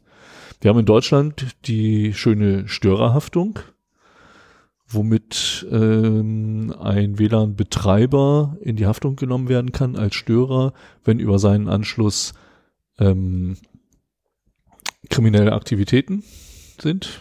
Vor allen Dingen äh, bei Childporn, also Kinderpornografie, sind die Behörden gar nicht äh, entspannt bei solchen Themen. Und ähm, wenn sich jemand in euer WLAN hackt und darüber entweder Urheberrechtsverletzungen begeht ähm, oder große Mengen von Spam versendet oder im schlimmsten Fall halt wirklich kinderpornografisches Material äh, darüber lädt, könnt ihr in ernsthafte rechtliche Schwierigkeiten kommen. Das muss nicht immer heißen, dass da auch eine Verurteilung hinterhängt. Äh, da gibt's mittlerweile ähm, zum Glück eine Entschärfung des, der ganzen Situation. Früher war es noch ein bisschen anders. Aber ähm, da muss man eben auch aufpassen. Ähm, und schon allein aus Gründen der Störerhaftung ist es leider immer noch sehr wichtig, äh, sein WLAN abzusichern. Und zuletzt, das sind halt so Benutzung des WLANs, das man abgesichert hat, aber auch einfach nur Ausspielen von Informationen. Wenn jemand in euer WLAN kommt, dann kommt er auch auf euren Rechner. Und dann kann er sich auch umgucken, was da noch so alles ist. Oder vielleicht äh, über eine Privilege Escalation auch äh, euren Rechner ownen. Und äh, da sich umsehen und alles abgreifen, was er für abgreifenswert hält. Und äh, insofern ist es halt wirklich in eurem Interesse, leider, es wäre schön, wenn wir mehr offene, offene WLANs haben, äh, darauf zu achten, dass ihr das WLAN verschlüsselt. Richtig. Ähm, zu den offenen Quellen ähm, nur ganz schnell gesagt, Kali Linux. Also wer sich ein bisschen mit, mit offenen Quellen? wer sich, ähm, ja, dass die Quellen halt verfügbar sind ähm, für Angriffe etc. Ähm, und vor allem für die Tools äh, Kali Linux. Einfach Ja. mal angucken. Wir, wir wollen ja hier keine Anleitung geben, wie man es macht. Werde ich auch nicht, um Gottes Willen. Ähm, aber es geht halt darum, mal so ein bisschen zu schildern, was möglich ist und warum man sich dagegen absichern sollte, damit es nicht immer nur heißt, so ja, ich mache das, weil das macht man ja, sondern dass man halt auch so ein bisschen die Hintergründe kennt, äh, warum das risikoreich ist ähm, und äh, warum man eben die eine oder andere Sicherheitsmaßnahme eben doch implementieren sollte, selbst wenn sie unbequem ist. Ja, wie viel Zeit haben wir denn jetzt verbraten? Wir haben jetzt eine Stunde 50 Minuten und 10 Sekunden verbraten. 50. 50. Wollen wir ein Thema machen? Ich habe nichts vor. Ich habe nichts Besseres zu tun. Na gut, ich glaube, ich werde nicht so lange brauchen. Bin ich froh, dass du dafür die Show Notes schreibst. Ja, das ist, die sind ja schon fast fertig. Wie? Hm, Was fertig? Willst du mich veralbern? Hier steht nichts. ne, nicht da. Aber ich habe da schon einiges. Ja, gut, dann fangen wir noch damit an. Ich hoffe, dass das jetzt keine Stunde dauert, weil das wäre mir wirklich ein bisschen zu lange, aber vielleicht schaffen wir es ja in einer halben Stunde abzuhandeln. Ähm, ich hatte mir für heute das Thema Ransomware vorgenommen. Mhm. ganz anderer Bereich. Ähm, und da ich glaube, dass einige von euch vielleicht nicht unbedingt mit diesem englisch klingenden Wort was anfangen können, ähm, wollte ich überhaupt erstmal erklären, worum es da geht. Ransom heißt auf Englisch Lösegeld. Und äh, es wird ja gerne immer so die englische Silbe Ware von Software und Hardware hinter etwas gehängt. Malware für bösartige Software, Adware für Software äh, mit Werbung drin, ähm, um eben zu zeigen, dass das, dass das eine, eine Software ist, die irgendwas macht. In diesem Fall Ransom, ein Lösegeld fordern. Also Ransomware ist eine bösartige Software, die einen Computer infiziert, in irgendeiner Weise sperrt, und dann äh, Geld dafür verlangt, ihn zu entsperren. Sperren ist nicht ganz das richtige Wort, verschlüsseln ist richtiger, aber man kann sich das durchaus als Sperrung vorstellen. Und ähm, wir haben seit ungefähr zwei Jahren, ich glaube so der, der Hype der Ransomware fing 2015 an. Äh, davor war es noch, äh, gab es sie auch schon, aber ein bisschen in geringerem Ausmaß. Momentan ist es wirklich so, dass das eine der größten Bedrohungen aus dem Internet ist. Äh, zur Geschichte dazu, es gab halt zuerst nur so, ja, Blocker-Software. Eine Software, die man sich irgendwie eingefangen hat auf seinem Rechner, die dann entweder das Betriebssystem oder auch nur den Browser in irgendeiner Weise blockiert hat und zur Zahlung einer, eines Lösegelds aufgefordert hat, äh, mit dem man diese Sperre wieder umgehen kann. Das war auch meistens so, dass wenn man dieses Problem hatte und so den Alpha-Nerd seines Vertrauens äh, gerufen hat, der dann relativ schnell Wege gefunden hat, diesen Blocker wieder zu umgehen, ohne dass man dafür bezahlen muss. Denn das war von der Technik her jetzt nicht so wahnsinnig aufregend. Aber irgendwann ging diese Software denn dazu über, nicht einfach nur zu blockieren, sondern die Inhalte der Festplatte zu verschlüsseln.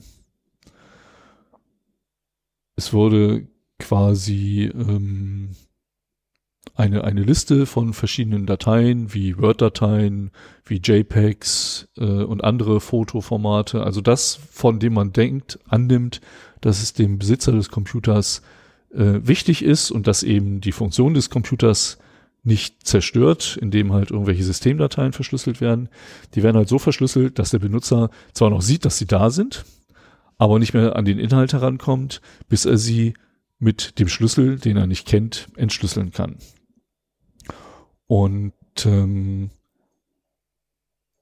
das ist die erste Angriffsmethode, die man halt in die Breite streuen kann. Also sprich, man hat irgendwie aus irgendeinem Leak ein paar 10.000 oder 100.000 E-Mail-Adressen, schickt dann äh, entsprechende, entsprechend präparierte Mails raus, ähm, die zu einem gewissen Prozentsatz ähm, Erfolg haben, sich auf dem Rechner zu installieren und hat dann vielleicht bei 100.000 Mails, die man verschickt, äh, eine dreistellige Anzahl von Rechnern, die mit dieser Malware infiziert werden und die man dann eben erpressen kann, äh, das Lösegeld zu bezahlen. Warum das so erfolgreich ist, diese Angriffsmethode, äh, liegt daran, dass heutzutage es wirklich komplett automatisiert durchgeführt werden kann.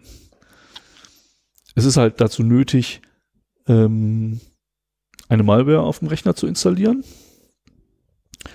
dann die Verschlüsselung durchzuführen. Das ist natürlich einfach, wenn die Software eh schon auf dem Rechner ist und eine äh, Zahlungsaufforderung dem Benutzer in irgendeiner Weise anzuzeigen.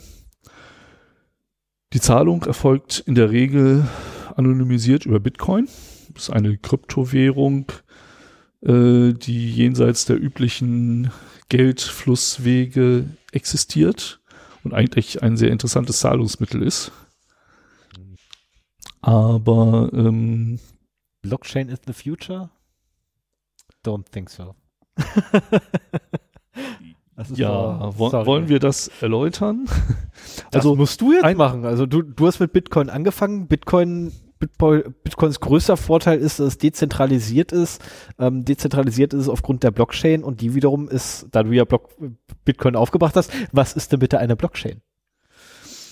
Ähm, ich hatte gehofft, dieses Bitcoin-Thema jetzt erstmal nicht anzu, äh, anzufangen. Aber ähm, es wird ja gerne als Zahlungsmittel eben für Ransomware genutzt. Und in der Blockchain sind sämtliche Transaktionen gespeichert. Diese Blockchain wird auf allen Rechnern idealerweise gespeichert, also verteilt. Ähm, wor worüber man aber auch im Prinzip äh, herausfinden kann, welche Transaktionen an welches Bitcoin-Wallet gehen und insofern halt ein Angreifer, zumindest das Wallet des Angreifers, identifizieren kann. Also so richtig anonym ist das ja nicht. Man weiß noch nicht, welcher Name das ist. Aber ähm, man weiß zumindest, an welches Wallet diese Zahlung geht. Und äh, könnte dann ja sehen, wenn das Geld von da aus weiterfließt, ähm, auf welchen Wegen das ist. Also das ist mir bei, bei dem Thema noch nicht so ganz klar, wie das funktioniert. Tatsache ist jedoch, jedoch dass es auf jeden Fall für diesen Einsatzfall der Ransomware ähm, deutlich einfacher geworden ist, Lösegeld einzufordern. Ähm, in der Vergangenheit wurde es halt oft so gemacht, dass äh, Zahlungen, die gewaschen werden mussten von einzelnen Usern, auf die Konten ahnungsloser anderer Opfer überwiesen wurden, die einfach, äh, ich weiß nicht, ob du als Hörer ähm, schon mal so ein Jobangebot gesehen hast, das immer mal wieder früher per E-Mail reinkam, äh, verdienen Sie Geld nebenbei. Sie müssen halt äh, nur ein Konto haben, auf das regel regelmäßig Zahlungseingänge eingehen. Und diese weiterleiten. 10 oder 20 Prozent davon dürfen Sie behalten und den Rest leiten Sie bitte auf dieses ausländische, nicht äh, verfolgbare Konto weiter. Richtig. So, und wenn man so ein Angebot bekommen hat, dann konnte man davon ausgehen, äh, dass das kriminelle Mittel waren, die dort halt drüber geroutet wurden. Wenn dann die Ermittlungsbehörden dem Geld folgten, sind sie irgendwann auf einen gekommen und äh, hatte dann das Problem, dass man derjenige war, der diese Gelder weitergeleitet hat, ohne zu wissen, äh, mit welchem Verbrechen das nun äh, zu tun gehabt hat. So, das ist jetzt dank Bitcoin halt nicht mehr unbedingt nötig. Und so kann äh, diese Bezahlung anonym abgewickelt werden. Und wenn die Zahlungen entsprechend eingegangen sind, ähm, wird in der Regel auch ein äh, Schlüssel zur Verfügung gestellt, beziehungsweise ein äh, Entschlüsselungstool, mit dem man dann seine Daten wieder zurückbekommt. Das ist so der Weg, wie Ransomware funktioniert. Im Hintergrund muss man dazu sagen, dass sich mittlerweile eine sehr industrialisierte kriminelle Struktur aufgebaut hat, die mit hoher Arbeitsteilung ähm, diese Attacken fährt. Man kann Ransomware-Toolkits mieten, sprich man hat eine Anzahl von äh, Adressaten, denen man diesen Service der Ransomware anbieten möchte. Dann mietet man die ganze Infrastruktur, wickelt die Attacke mit x tausend äh, angegriffenen Rechnern über diese Infrastruktur ab und in der Regel behält dann von den eingegangenen Geldern 30 Prozent, vielleicht auch 40 äh, derjenige, der die Infrastruktur ähm, betreibt und die restlichen, den restlichen Anteil bekommt halt der, der die Infrastruktur zu diesem Zweck halt gemietet hat. Das geht sehr gut arbeitsteilig, äh, das funktioniert sehr gut und deswegen hat das Ganze auch so ein, eine starke Verbreitung in den letzten Jahren erfahren. Ähm, ich habe Studien gesehen, man, man, das ist Schattenwirtschaft, man kann da ja nicht sagen, hier, gebt mir mal eure ähm, eure Steuerbescheide, damit wir sehen können, was für Umsätze ihr damit erwirtschaftet. Aber ähm, es wird gemutmaßt, dass mit einzelnen Ransomware-Familien Umsätze in dreistelliger Millionenhöhe erzielt werden. Und das ist natürlich ein äh, Geschäft, das sich durchaus lohnt.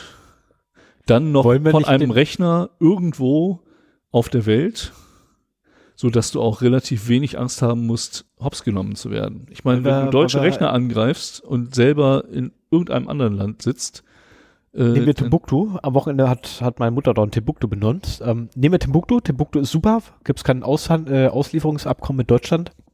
Wir sitzen im Timbuktu. Ist Südafrika, glaube ich, war das. Irgendwo jedenfalls auf dem afrikanischen Kontinent. Ich weiß, Erdkunde war nie meine Stärke. ähm, nehmen wir Timbuktu. Ich sitze in Timbuktu. Warum sich selbstständig machen?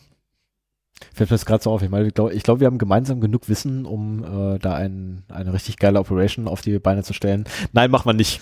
Machen wir ja, nicht. Also ich mag Afrika nicht. Ist mir zu warm.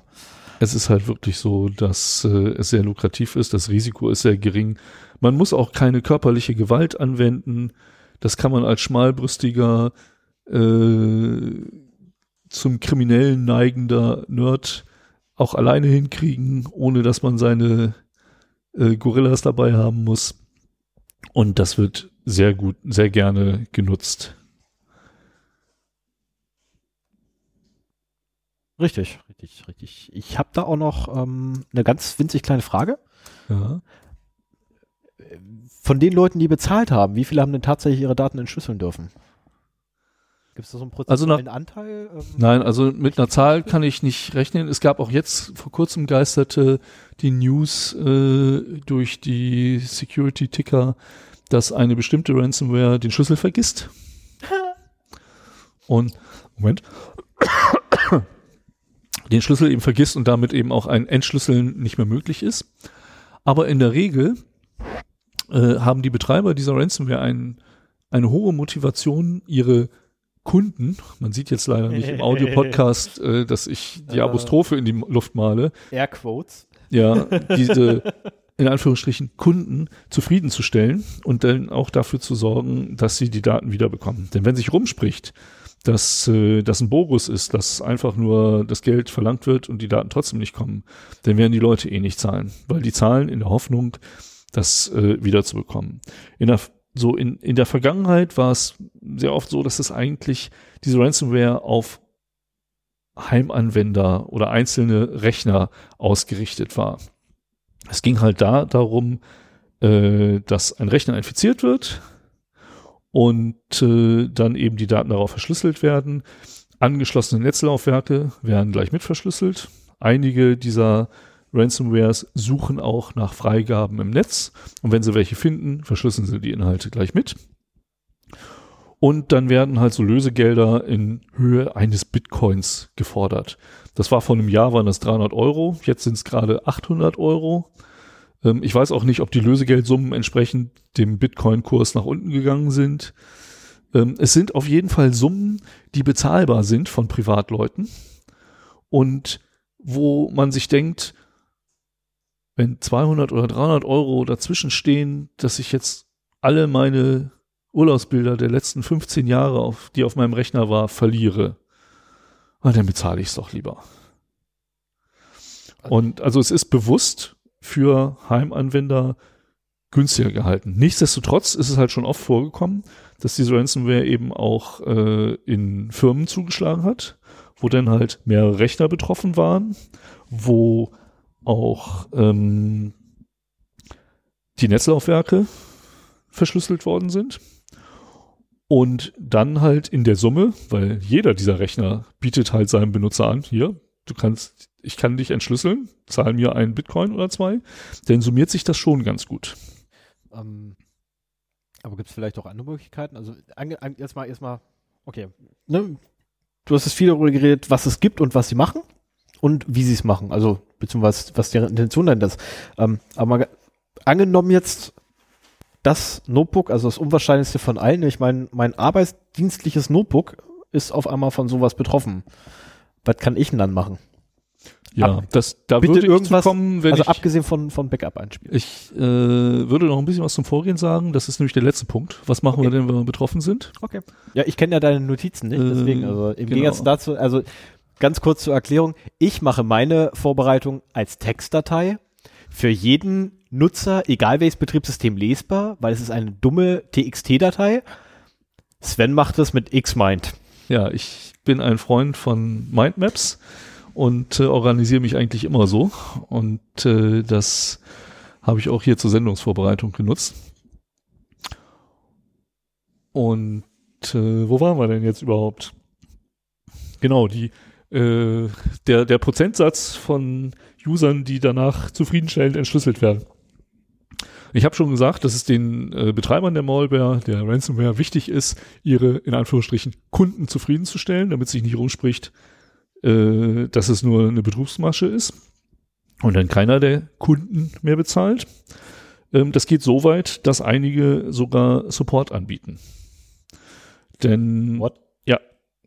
Äh, es ist für einen Normal-User, also jemanden, der nicht in der IT ist, der relativ wenig Ahnung von Rechnern hat, gar nicht so einfach an Bitcoin ranzukommen. Und äh, das hat, haben auch die Betreiber der Ransomware eingesehen. Und teilweise gibt es sehr ausführliche Dokumentationen, wie man das machen kann. Teilweise gibt es aber auch die Möglichkeit, über verschlüsselte Chats sich helfen zu lassen. Okay, Also es ist ich, ich wollte gerade fragen, wie, wie, wie darf ich mir das vorstellen? Also poppt dann so ein Fenster auf und wenn Sie Hilfe brauchen, klicken Sie hier oder rufen Sie diese Nummer an. wie das genau besten 0190, so sechsmal die Eins oder so. Nochmal doppelt abkassieren. nee, heute ist es ja 0800, äh, äh, 01805 ist es ja heutzutage. 0, 0900 Nummern gibt's ja nicht mehr. 01805 ist es 00100. Okay. 24 Cent aus dem deutschen Festnetz, ähm, vorgeschrieben von der, ich, mir ist der Name immer noch nicht eingefallen, wie die Behörde heißt. Für Telekommunikation. TP. Das war's mal. Das ist es nicht mehr. Aber ich habe von denen letztens ein Schreiben gekriegt, dass ich wieder Geld zahlen muss. Ja, auf jeden Fall. Ähm, wie es genau aussieht, weiß ich gar nicht. Aber ähm, diesen Supportfall, den gibt es halt. Es wird halt wirklich aktiv dabei unterstützt, dass die Leute auch das Geld zusammenbekommen, um es dann eben äh, als Lösegeld zur Verfügung zu stellen. Und äh, das ist halt auch das Fatale daran. Also einmal diese verhältnismäßig geringe Summe ähm, und der Schaden, den das anrichtet. Also ich muss ganz ehrlich sagen, wenn alle meine Fotos weg wären, äh, meine digitalen, dann wäre das schon sehr traurig. Und äh, insofern ist, glaube ich, die Wahl, das Lösegeld noch auf einem erträglichen Level zu halten, da gar nicht schlecht äh, gewählt. Es gibt mehr und mehr mittlerweile auch äh, den Fall, dass eben Firmen angegriffen werden. Und dann werden auch Lösegelder ähm, gefordert, die deutlich darüber sind. Also auch und vor allen Dingen sind das dann auch nicht mehr unbedingt nur automatisierte Angriffe. Man hat halt mittlerweile gemerkt, dass man, wenn man sämtliche Daten in einer Firma verschlüsselt, auch mal auf einen Schlag gleich äh, 50.000 zum Beispiel fordern könnte. Ja, Einfach nur mal eine Zahl in den Raum zu schmeißen, die für einen Heimanwender einfach utopisch hoch ist. ja. Die Daten äh, den Firmen das aber durchaus auch wert sind und man damit auf einen Schlag halt deutlich mehr machen kann. Und da kommen wir auch wieder auf äh, das Beispiel aus den News von mir zu sprechen, wo ja auch die Cancer Agency angegriffen worden ist und in dem Fall auch mh, diese Ransomware manuell operiert wurde. Also es ist nicht nur so, dass die ähm, losgeschickt wird und per Zufall ahnungslose Opfer befällt, die dann erpresst werden, sondern äh, die Opfer vorsichtiger ausgewählt werden und wenn sie infiziert sind, äh, es auch wirklich einen Operator gibt, der sich um die Installation dort kümmert und äh, dann eben äh, auch teilweise aktiv guckt. Der, der, der Fall der Ransomware Samsa war so etwas zum Beispiel, dass bevor verschlüsselt wird, erstmal manuell auch geschaut wird, auf welche Rechner kommen wir denn alles? Was haben wir denn da für Daten? Ach, das sind ja aber schöne Daten, wäre doch schade, wenn die nicht mehr da sind. Und äh, dann erst die Verschlüsselung anspricht. Also keine vollautomatisierte Attacke, sondern eine manuell gesteuerte Attacke. Und ich glaube, das ist auch das, womit wir uns in nächster Zeit mehr beschäftigen müssen. Ähm, dass äh, der Angriff auf Heimanwender ist so eine Spray and Pray. Ich glaube, ich sage in jeder Sendung mindestens einmal dieses Wort jetzt. Spray and Pray Attacke. Also man schickt es halt in die Welt hinaus und hofft, möglichst viele zu infizieren ähm, und dann halt geringe Lösegelder einzunehmen, die in der Summe wieder eine ganze Menge sind. Aber ähm, es ist noch sehr viel Potenzial, finde ich, im Angriff auf Firmen, weil man eben da auf einmal deutlich höhere Geldsummen äh, einnehmen kann. Klar, das Schadensrisiko ist höher. Ich meine, wenn ich allein über einen Teich nachdenke, wenn da einer nur mit einem, wir jetzt mal, auf einem infizierten USB-Stick reinläuft, ähm, das war's. Das war's. Da drüben ist absoluter Stillstand, da läuft gar nichts mehr, da kann nicht mehr, nichts mehr weiterentwickelt werden, da kann nichts mehr produziert werden. Das Ding ist tot. Ähm, ich will nicht wissen, wie hoch so eine Lösegeldsumme dann wäre, die die zahlen müssten.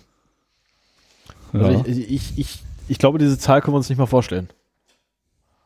Die muss da kommen wir wieder zu der Idee mit dem Geschäftsmodell. Nein. Ich hätte da noch so einen Kumpel, der da Beziehungen nach. Nein. so, also ich, ich glaube, was Ransomware ist und, und so die Zusammenhänge, äh, warum die gerade so erfolgreich ist, haben wir jetzt besprochen ähm, mein nächster Schritt hier wären halt so die Infektionswege. Wie passiert es denn überhaupt, dass mein Rechner mit einer Ransomware befallen wird? Ich muss dazu sagen, das ist für mich eigentlich der wichtigste Punkt, der mich auch an der IT-Security am meisten interessiert. Was sind denn die Wege, die Schwachstellen, die ausgenutzt werden können, um äh, die ein oder andere Attacke zu fahren? Denn wenn man zumindest prinzipiell das meiste davon kann ich selber nicht machen, aber wenn man prinzipiell weiß, wie es geht, kann man sich dagegen auch wappnen. Wenn man es nicht weiß, ist man der ganzen Sache halt relativ hilflos ausgeliefert. Und ähm, wie schon gesagt, die Ransomware, wenn es um Heimanwender geht, ist so eine Spray-and-Pray-Attacke, sprich man nimmt möglichst einen großen Verteiler an Zielen, ähm, sprüht auf die los und hofft, dass viele drauf reinfallen. Dazu muss man sagen, in der Regel ist die Hilfe des Opfers dafür vonnöten. Also es ist in den wenigsten Fällen so, dass man halt einfach so befallen wird, sondern ähm, die Angriffsmethode versucht eigentlich in der Regel bei dem Betroffenen eine Affektreaktion hervorzurufen, die ein Verhalten auslöst, das der Angreifer möchte. Die Und der Angreifer was? Die berühmte Textbox, ähm, es ist ein Fehler aufgetreten, wiederholen, ja, nein. Das wäre eine, eine davon. Also das ist, ähm, also ich erlebe, ich bin beim, bei einem größeren Unternehmer beim IT-Support gewesen, bei den Jungs, die es eigentlich besser, äh, besser wissen müssten. Und da ploppte dann auf dem Rechner, den ich den hingegeben habe, ploppte dann so eine Fenster, so eine Fehlermeldung auf und ohne irgend, also wirklich ohne überhaupt hinzugucken, wurde Enter gedrückt. Ähm, wenn ich jetzt böse wäre, ich muss da demnächst wieder hin, also wenn ich böse wäre, würde ich da hingehen und etwas vorbereiten für die. Ich bin aber leider nicht böse, weil so böse darf ich nicht sein. Also es wäre, es, es wäre mir zwar ein Vergnügen, aber ich darf es ja nicht machen. Ja. Schade eigentlich. Das ist. Was, die, die Jungs, die die Ransomware verstreuen, sind böse. Und die wollen halt ahnungslose Opfer zu zwei Sachen bewegen. Entweder Sie sollen ein Attachment öffnen, das an einer E-Mail hängt.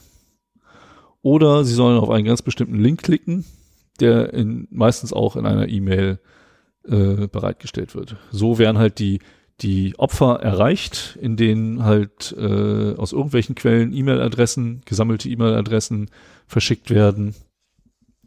Und äh, dort dann eben der Link oder das Attachment eben drin ist.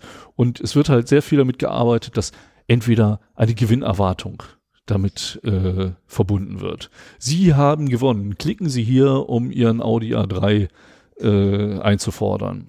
Oder eine unverhältnismäßig hohe Rechnung äh, wird angeblich im Attachment mitgeschickt oder verbirgt sich hinter einem Link äh, eine hohe Telekom-Rechnung zum Beispiel. Oh ja.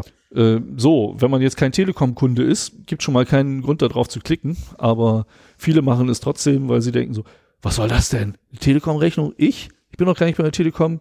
Klick, ansehen und das war's. Die berühmte Rechnung von Apple ist auch ganz witzig. Ja. Habe ich auch schon gesehen.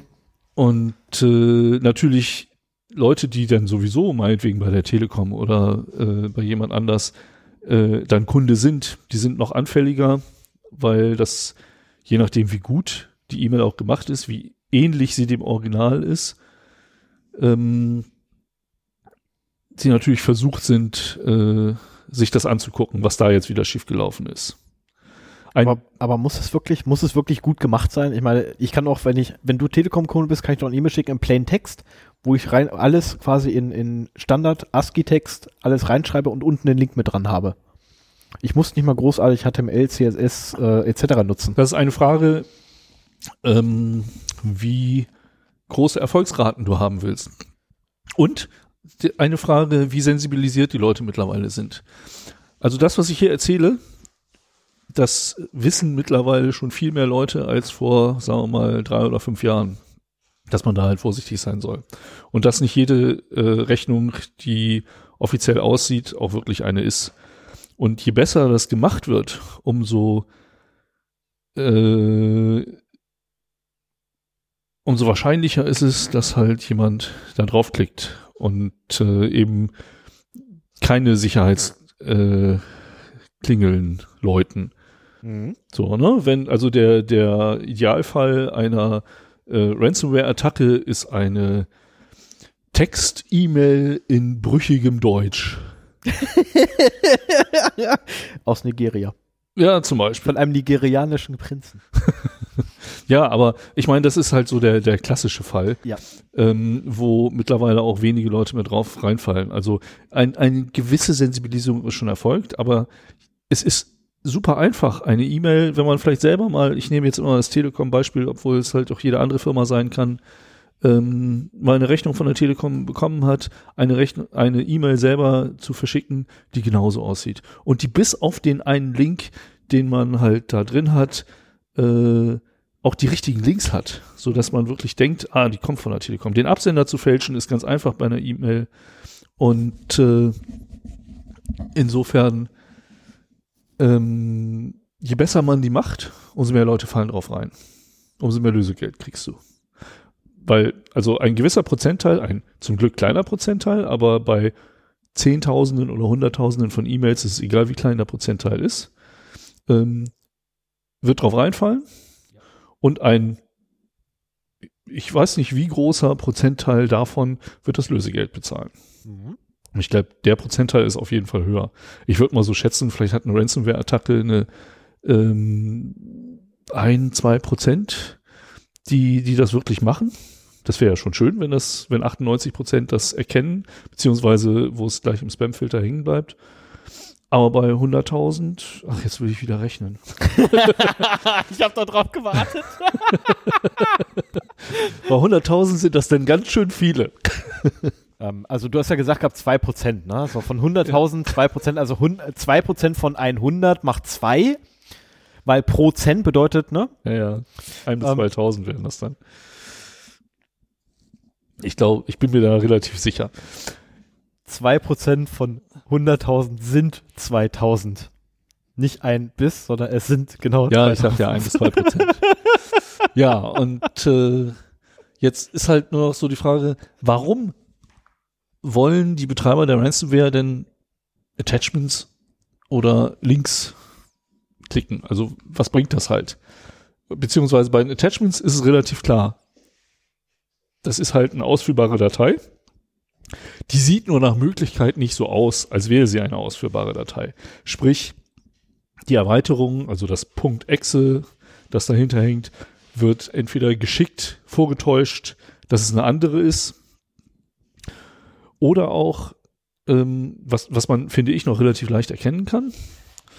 Ähm, was aber auch viele nicht bedenken, ist, äh, dass es halt auch so Mediendateien gibt, die aktive Inhalte beinhalten können.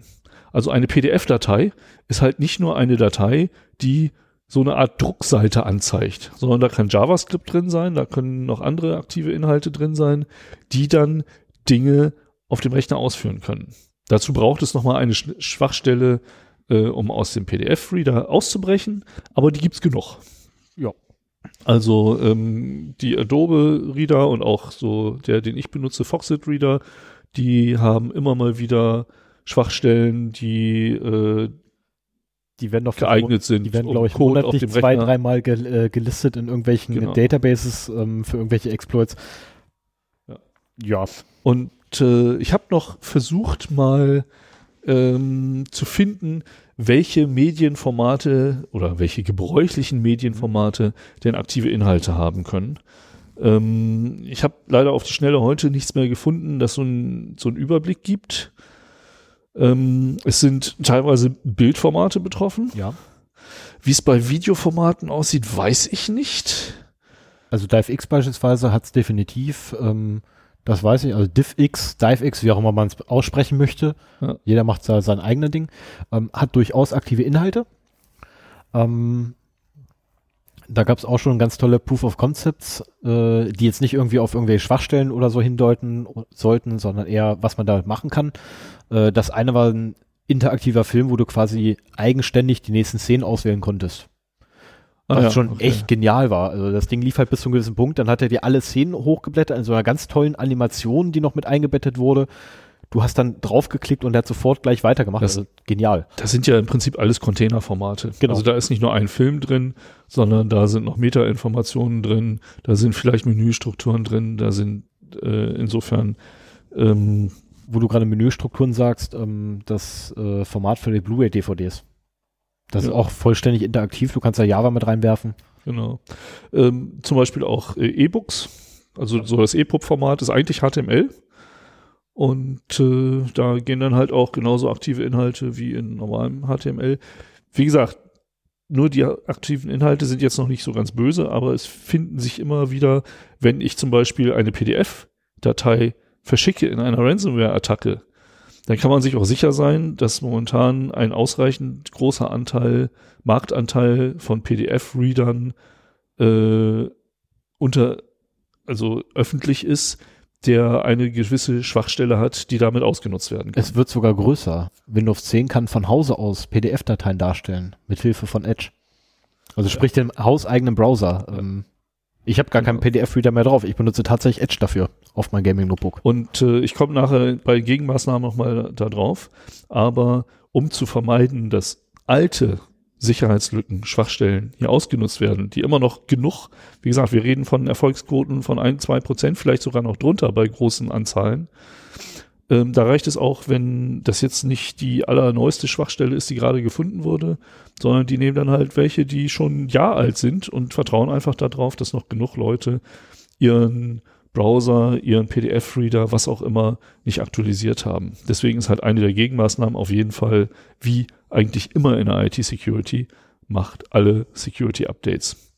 Also wenn, wenn es von äh, eurem PDF-Reader, wenn es von eurem ähm, Medienplayer Updates gibt, spielt die ein, verschiebt die nicht. Äh, es werden fast jedes Mal damit auch Sicherheitslücken geschlossen.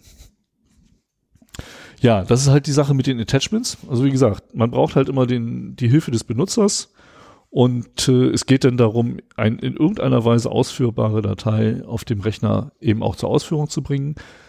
Das geht in den wenigsten Fällen nicht mehr über die E-Mail-Programme, die man auf dem Rechner hat, oder die Webmailer, sondern äh, die Betriebssysteme und die E-Mailer sind meistens mittlerweile so abgesichert, dass man das Okay des Benutzers dafür braucht. Und deswegen eben, wie gesagt, hohe Rechnung, Gewinn, was auch immer. Jetzt gibt's aber auch noch die Möglichkeit, dass da einfach nur ein Link drin ist. Und ich meine, das Internet wäre natürlich tot, wenn man jetzt sagt, klickt nicht auf Links. Äh das Internet lebt von Links. Darf ich das trotzdem gleich kommentieren? Ja. Das ist nämlich genau der Spruch, den ich grundsätzlich meiner Mutter sage. Klickt nicht auf Links. Ja. Das ist auch der Satz, den übrigens ihr eigener Mann meiner Mutter erzählt jedes Mal. Klick nicht auf Links. Da habe ich immer so meine Probleme mit. Äh, wie gesagt, das Internet funktioniert ohne Links nicht. Ähm, man, man muss sich eher genau angucken, was ist das für ein Link. Und wenn man zum Beispiel, wenn man jetzt Telekom-Kunde ist und da kriegt man eine äh, hohe Rechnung oder sowas, dann nicht darauf, nicht auf den Link klicken, sondern den eigenen Link nehmen, hier telekom.de, sich einloggen und gucken, was ist da bei den Rechnungen. Und dann wird man schon sehen, dass da keine dabei ist. Ja. Und dann kann man im Zweifelsfall ähm, da nochmal nachfragen oder so. Aber ähm, wenn einem das Fishy vorkommt, Pfoten weg. wenn man das Gefühl hat, man wird dazu gedrängt, diesen Link zu klicken, dann gerade nicht tun. Was, was passiert da im Hintergrund? Es gibt eben auch da die Möglichkeit sogenannter Exploits, das heißt äh, ausnutzbare Schwachstellen, äh, meistens dann in der Browser-Software. Und äh, die modernen Ransomwares funktionieren, also das hieße halt, ein, ein einzelner Exploit hieße halt, dass hinter dem Link sich eine bösartige Software verbirgt, die eine Schwachstelle kennt und einfach bei jedem, der da draufklickt, versucht, ob es damit auf den Rechner gelangt. So, da ist halt auch wieder die Erfolgschance relativ gering. Aber heutzutage gibt es halt sowas wie Exploit-Kits, die auch sehr modular aufgebaut sind, so dass man halt neue Exploits äh, relativ schnell integrieren kann. Und die funktionieren halt so, dass wenn jemand äh, auf diesen Link aus der bösartigen Mail klickt, serverseitig geguckt wird und versucht wird rauszufinden, was, was kommt denn da? Ist das ein Mozilla-Browser, ein Firefox? Ist das ein Google Chrome? Ist das ein Microsoft Edge oder Internet Explorer? Vielleicht kann ich ja noch irgendwie die Versionsnummer rausfinden oder auf welchem Betriebssystem äh, der installiert ist. Und äh, für viele dieser Kombinationen gibt es dann eben auch Exploits, die geeignet sind, äh, so einen Browser zu übernehmen. Und wenn eine Kombination gefunden wird, wo das Exploit-Kit eine Schwachstelle kennt, dann wird halt genau die ausgenutzt. Damit hat man halt eine deutlich höhere Erfolgschance, äh, als wenn man halt nur einen Exploit auf einer Webseite äh, installiert und wartet, dass die richtigen vorbeikommen. Und dann passiert im Prinzip, dass der Browser zum Herunterladen und Ausführen von einer Software bewegt wird, was der Benutzer im Allgemeinen nicht mitbekommt. Das sind sogenannte Drive-by-Downloads. Ähm, da werden halt aktive Inhalte auf den Rechner übertragen und äh, die initiieren dann meistens den eigentlichen Download der Ransomware, die dann installiert wird. Und wenn die dann ihr Werk äh, beginnt, hat man ein Problem. Ich merke, du hast ein Problem damit, lange am Stück zu reden, oder? Ja, ja, ja, ja. ich äh, kriege einen trockenen Hals hier. Ich bin, auch, ich bin auch schon fleißig an Zusammenfassung schreiben, während du jetzt deinen Monolog gehalten hast. Okay. Deswegen hat man, äh, deswegen hat jetzt gerade auch keiner mich so, so wirklich viel reden hören. Ich rede ja sonst mal extrem viel. Eigentlich bin ich das Plappermaul von uns beiden. Ähm, ja, du ja, hast ja bei WLAN schon. Ja, ja, und das, da dachte ich mir so, wir tauschen jetzt mal schnell die Rollen und ich werde mal einfach etwas sehr schweigsam und stelle einfach nur ein paar Fragen bei Wörtern, die halt ab und zu mal bei mir im Kopfhörer hochploppen. Ähm, weil in meinem Kopf ploppt ja nichts hoch, bei mir ploppt es im Kopfhörer hoch, weil naja, ich habe quasi mein Hirn genommen und das in die Kopfhörer gesteckt, okay. damit ich noch rechnen kann, während Sven einfach sein Hirn zusammenpressen lässt. Ja, und das Rechnen hat ja eben auch funktioniert. Naja. Es gibt, es gibt noch einen dritten Infektionsweg, oh. Der nicht mit einer E-Mail beginnt. Was? Ähm, ja, ich, ich habe es hier so genannt, zufälliges Surfen auf bösartigen Webseiten.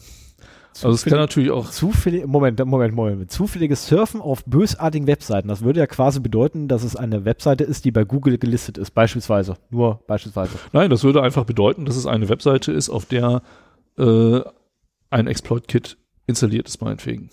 Das ist, man hat ein deutlich erhöhtes Risiko, wenn man äh, auf Webseiten unterwegs ist, die sich in rechtlichen Grauzonen oder, oder moralischen Grauzonen befinden. Okay, die Gefahr bestand schon immer. Das ist noch keine große Neuerung, keine explizites nee, nee, Merkmal. Das, ist auch all, das sind alles keine Neuerungen, die ich Ich wollte es nur, na, das wollte ich nur ganz schnell. Aber es ist ein, ein, auch ein gewisses Risiko. Ich meine, so hier Porn- oder wahres Seiten, also Seiten, wo man Pornografie oder Raubkopien bekommen kann. Da geht der explicit hin. Ja, ich, ich wollte doch gerne den explicit Tag setzen drauf können. Geachtet. Ich habe extra drauf geachtet und du machst es kaputt. Das Seit über zwei Stunden achte ich darauf, ihn nicht auszulösen. Das hättest du mir vorher sagen sollen, dass dir das wichtig ist. Nein, aber das ist halt äh, eine Grauzone von Webseiten, die eh schon äh, sich nicht dem normalen Gesetzen unterwerfen. und äh, wo man gerne auch noch einen Nebenverdienst mitnimmt, indem man halt äh, komische Dinge zulässt. Das muss gar nicht mal mit Absicht sein, sondern das ist auch sehr oft einfach über die äh, Werbeeinblendungen, die da passieren. Das, das ist ein Thema, das ich jetzt nicht aufmachen möchte, aber da gibt es äh, einen sehr interessanten Vortrag von Frank Rieger und einem zweiten, der bestimmt die ganze Arbeit gemacht hat und Rob. deswegen. Was? Es ist Rob. Ich weiß es nicht. Ja, doch, der, ich, ich, aber, ich habe den ah, gesehen. Okay. Das ist Rob. Ähm, auf der ähm, Republika, schlag mich tot, ich auf der letzten Republika, glaube ich, wo halt darüber erzählt wird, wie bösartige Software äh, über Werbeeinblendungen verteilt wird. Äh, ich glaube, das verlinke ich mal in den Shownotes und dann äh, sage ich da auch nichts mehr weiter zu. Ja. Ich suche mal schnell den Link raus und setze mal rein. Ja das, das waren halt so die, die üblichen Infektionswege dafür. Es gibt natürlich auch noch, wie ich schon sagte, äh, durchaus Fälle, wo äh, manuell nach Schwachstellen gesucht wird, äh, gerne in Firmennetzwerken, um denn dort ähm, ein größeres einen größeren Angriff zu starten. Ich muss mich ganz schnell äh, korrigieren. Es tut mir furchtbar leid. Ich muss ja ganz kurz. Es war doch nicht Rob. Ich hätte, ich war felsenfester Meinung. Ja, wie heißt er denn? Es ist Thorsten Schröder. Ah, okay. Es tut mir furchtbar leid, aber ich habe den Link jetzt gefunden und ich setze ihn in den Show Notes. So, wenn äh, ist und ab. So, sorry, wir mussten wieder mal ähm, jedes Mal, wenn mein Monitor einmal ausgeht, mit Profis. Ja, ich weiß, ich hatte nur einen Job, nur einen, du mich auch. So, ähm, ich möchte auf einen Sonderfall eingehen. Das ist die Ransomware Petya, P-E-T-Y-A ähm, die nämlich sehr gut gemacht ist und äh, sich als eine Bewerbung tarnt. Die zielt halt bewusst auf Personalabteilungen ab, aber auch äh, andere Corporate User, würde ich mal so sagen, die auch mal Bewerbungen annehmen. Das passiert ja auch unseren Abteilungsleitern zum Beispiel häufiger, dass sie Bewerbungen bekommen. Ähm, da wird eine recht gut gemachte Anschreiben ist da drin, das sich meistens dann auch äh, oftmals den, den Namen der entsprechenden Leute in der Personalabteilung schon mal als Anschreiben hat, dann auch auf die Branche eingeht, in der das äh, stattfindet und okay. dann eben äh, eine schriftliche Bewerbung ist, hängt sogar noch ein Lebenslauf dran und ein Link, so tut mir leid, meine Bewerbungsunterlagen sind zu groß für eine E-Mail. Ich habe das als äh, Archiv in meiner Dropbox, können Sie hier runterladen. Und äh, das ist dann halt äh, unter diesem Link, der auch wirklich zu einer Dropbox geht, äh, lädt man sich dann halt die Malware herunter. Das ist aber schon semi-automatisiert. Also, also, oder nur noch semi-automatisiert. Ja, stell, schon stell dir vor, du hast, äh, es gibt ja auch E-Mail-Verzeichnisse, ne? Du ja, lässt, keine Frage. Du lässt dir von den Personalabteilungen aller aller nehmen wir die Baugenossenschaften ja, in Deutschland so. äh, die E-Mail-Adressen geben, Namen genau. und E-Mail-Adressen. Mhm. Und dann hast du halt eine Branche, wo du quasi die gleiche Mail an alle schicken kannst und äh, schickst das los. Und mhm. die kriegen so viele Bewerbungen, dass sie da auch nicht großartig drüber nachdenken. Also deswegen, ja, Petja den, ist, ist ein Ja, aber den, den, den Unternehmensname drin haben, die Personaler persönlich ansprechen, im besten also das, das zumindest, was ich über das Thema gelesen habe, die haben ja teilweise den, den Personaler selber, also jetzt in unserem Fall Frieda, persönlich angesprochen, mit Namen, wo ich mir denke, die wird doch nirgends erwähnt. Also das ist, also auch bei, bei, bei anderen Unternehmen, bei denen ich schon tätig war oder wo ich auf die Seiten drauf geguckt habe, da sind die per Personaler gar nicht so leicht ermittelbar. Also es ist halt so, für mich wirkt das eher wie so ein Semi-Automatismus. Ich habe eine große Bulk-Mail, da drin habe ich haufenweise Variablen und ich muss erstmal eine Datenbank aufbauen, manuell mit den Daten für ja, diese sowas Datenfelder. Du, sowas kannst du zur Not kaufen oder dir aus öffentlichen Informationen zusammensuchen.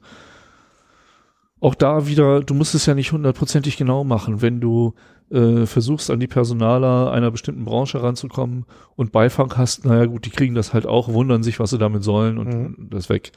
Also äh, es geht ja nur darum, immer möglichst große äh, Gruppe zu finden, auf die das abzielt. Und ähm,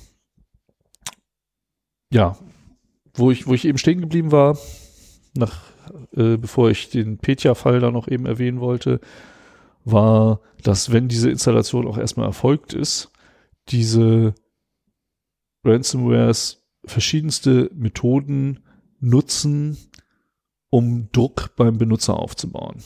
So, man will halt, also auf der einen Seite bietet man so eine Art Support an, damit er in der Lage ist, die Bitcoin zu besorgen und an die richtige Stelle zu überweisen und dann auch die Entschlüsselung vorzunehmen. Aber man sagt sich auch, der soll nicht so viel Zeit haben, jetzt nochmal zu fragen, was er dagegen machen kann oder selber zu suchen, ob er das vielleicht auch umgehen kann, was wir machen, sondern die bauen halt sehr gerne äh, einen zeitlichen Druck auf. Mhm. So üblich ist, nach sieben Tagen verdoppelt sich äh, die Lösegeldsumme. Genau, der Preis verdoppelt sich. Oder äh, ich lösche Dateien. Oh ja. Nach 30 Tagen schmeiße ich fange ich an, deine Daten zu löschen. Viel früher schon. Also das, das ist, ist, wirklich, ich glaube, nach 30 Tagen sind alle weg. Nee, das ist einer, den ich gesehen habe tatsächlich. Okay. Also ich habe einen, ich einen Kollegen gehabt, als ich in Braunschweig was zu tun hatte. Um, ähm, und der hat tatsächlich äh, großes, dickes Werbebanner, möchte ich es fast nennen. Bildschirm füllen, du kannst nichts weiter anklicken, außer dieses Ding. Und äh, das sagte halt wirklich dann unten, wenn sie innerhalb der nächsten 30 Tage bis zu dem und dem Datum nicht bezahlen, dann löschen wir ihre gesamten Daten. Ähm, also nicht nur, wir schmeißen den Key weg, wie man es ja kennt, ne? Dann entfernen wir halt den Key und äh, sie können sehen, was sie mit machen, sondern nein, wir löschen ihre Daten. Ähm, zu dem Zeitpunkt, ah nee, da kommst du noch selber zu, also was dann weiter passiert ist bei ihm, ich gehe mal davon aus, darauf wirst du auch noch ähm, quasi den Lösungsweg nennen, den man dann gehen sollte. Mhm. Wenn nicht, kann ich das nochmal zu gegebener Zeit erwähnen. Ah ja, hier zum Beispiel äh, Jigsaw oder Crypto Hitman. Ähm, auf der einen Seite nur 0,4 Bitcoin, was, mhm. als ich das hier aufgeschrieben habe, letztes Jahr noch nur 150 Euro waren. Löscht nach Verschlüsselung jede Stunde eine Datei. Löscht alle Dateien nach 72 Stunden, wenn das Lösegeld nicht gezahlt wird. Löscht 1000 Dateien, wenn ein Neustart des infizierten PCs erfolgt. Wie bitte? Das ist, ja, ja. Moment, ist, aber, äh, äh, sorry, kannst du das mal wiederholen? Kann ich machen. Also, äh, ich habe ja als unter Besonderheiten äh, mir notiert, äh, dass der halt jede Stunde eine Datei löscht. Okay. Eine zufällig ausgewählte. Das ist noch, okay, da hätte ich noch massenhaft Zeit. Löscht alle Dateien nach 72 Stunden, wenn das Lösegeld nicht gezahlt wird. Okay, da hätte ich auch noch ein bisschen mehr Zeit als diese 72 Stunden. Äh also das ist, ich hätte äh, ich müsste mich schon sehr ranhalten, um wirklich äh, mhm. Bitcoin zu besorgen. Ja, das sowieso, keine Frage. Also ich, ich gehe jetzt eher davon aus, wie lange habe ich Zeit, um Gegenmaßnahmen zu ergreifen, die nicht unbedingt mit einer Zahlung zu tun haben. Ja. Und die Software ist halt auf deinem Gerät. Ne? Also äh, das ist halt das Problem. Genau. Ähm, und löscht 1000 Dateien, wenn ein Neustart des infizierten PCs erfolgt. Okay, 1000. Ach, Gott sei Dank, ich habe mich verhört. Ah, ich habe ich hab verstanden gehabt, alle Dateien. Nee, nee, nee, nee. Alle okay. Dateien nach 72 Stunden. Naja, je nachdem, wo er anfängt, tun 1000 richtig weh. Ja. Das kann schon übel sein. Ja, ich kenne da so einen Ordner. Äh, Oder hier CryptoWall, Lösegeld verdoppelt sich, wenn nach sieben Tagen nicht gezahlt wird. Da hat man ein bisschen mehr Zeit und das ist auch moderater. Ähm, ich wollte kurz sagen, das ist nett. Ja. Sieben Tage ist, sieben Tage ist okay. Das ist so eine Zeitspanne. Nee, doch, doch ernsthaft. Also sieben Tage ist ähm, durchaus so eine Zeitspanne, wo ähm, Kryptologen beziehungsweise ähm, Sicherheitsforscher durchaus mal Gegenmaßnahmen entwerfen können. Was auch äh, bei vielen, äh, ich sehe das hier gerade bei CryptXXX, äh, wenn der Bitcoin Wallets findet, stiehlt er dir die. Es gibt andere, äh, die noch so kleine Nebenpayloads installieren. Also es gibt einen, der Distributed Denial of Service ausführen kann. Äh, es gibt andere, die eine Backdoor installieren. Okay. Das ist nämlich auch das, wenn man das Ding los ist, auf welchem Wege auch immer, kann man sich halt auch nicht, der ist halt ja noch da. Kannst sagen, der, Man muss so oder so den Rechner danach komplett neu aufsetzen, damit man sicher ist, dass man damit nichts mehr am Hut hat. richtig. Wäre zumindest anzuraten, ja. Ja. Ja, also das so zu den Maschen zeitlichen Druck aufzubauen und, und was dann noch so nebenbei passiert. Was kann man denn dagegen machen? Also die, die Möglichkeit ist ja, Jetzt kommen wir zum interessantesten Teil des Abends. genau, man möchte ja gar nicht erst mit sowas konfrontiert werden. Ja, das wäre ähm, sehr vorteilhaft. Also es wäre, also das Beste, was man dagegen machen könnte, glaube ich, wäre ähm, Stecker rausziehen.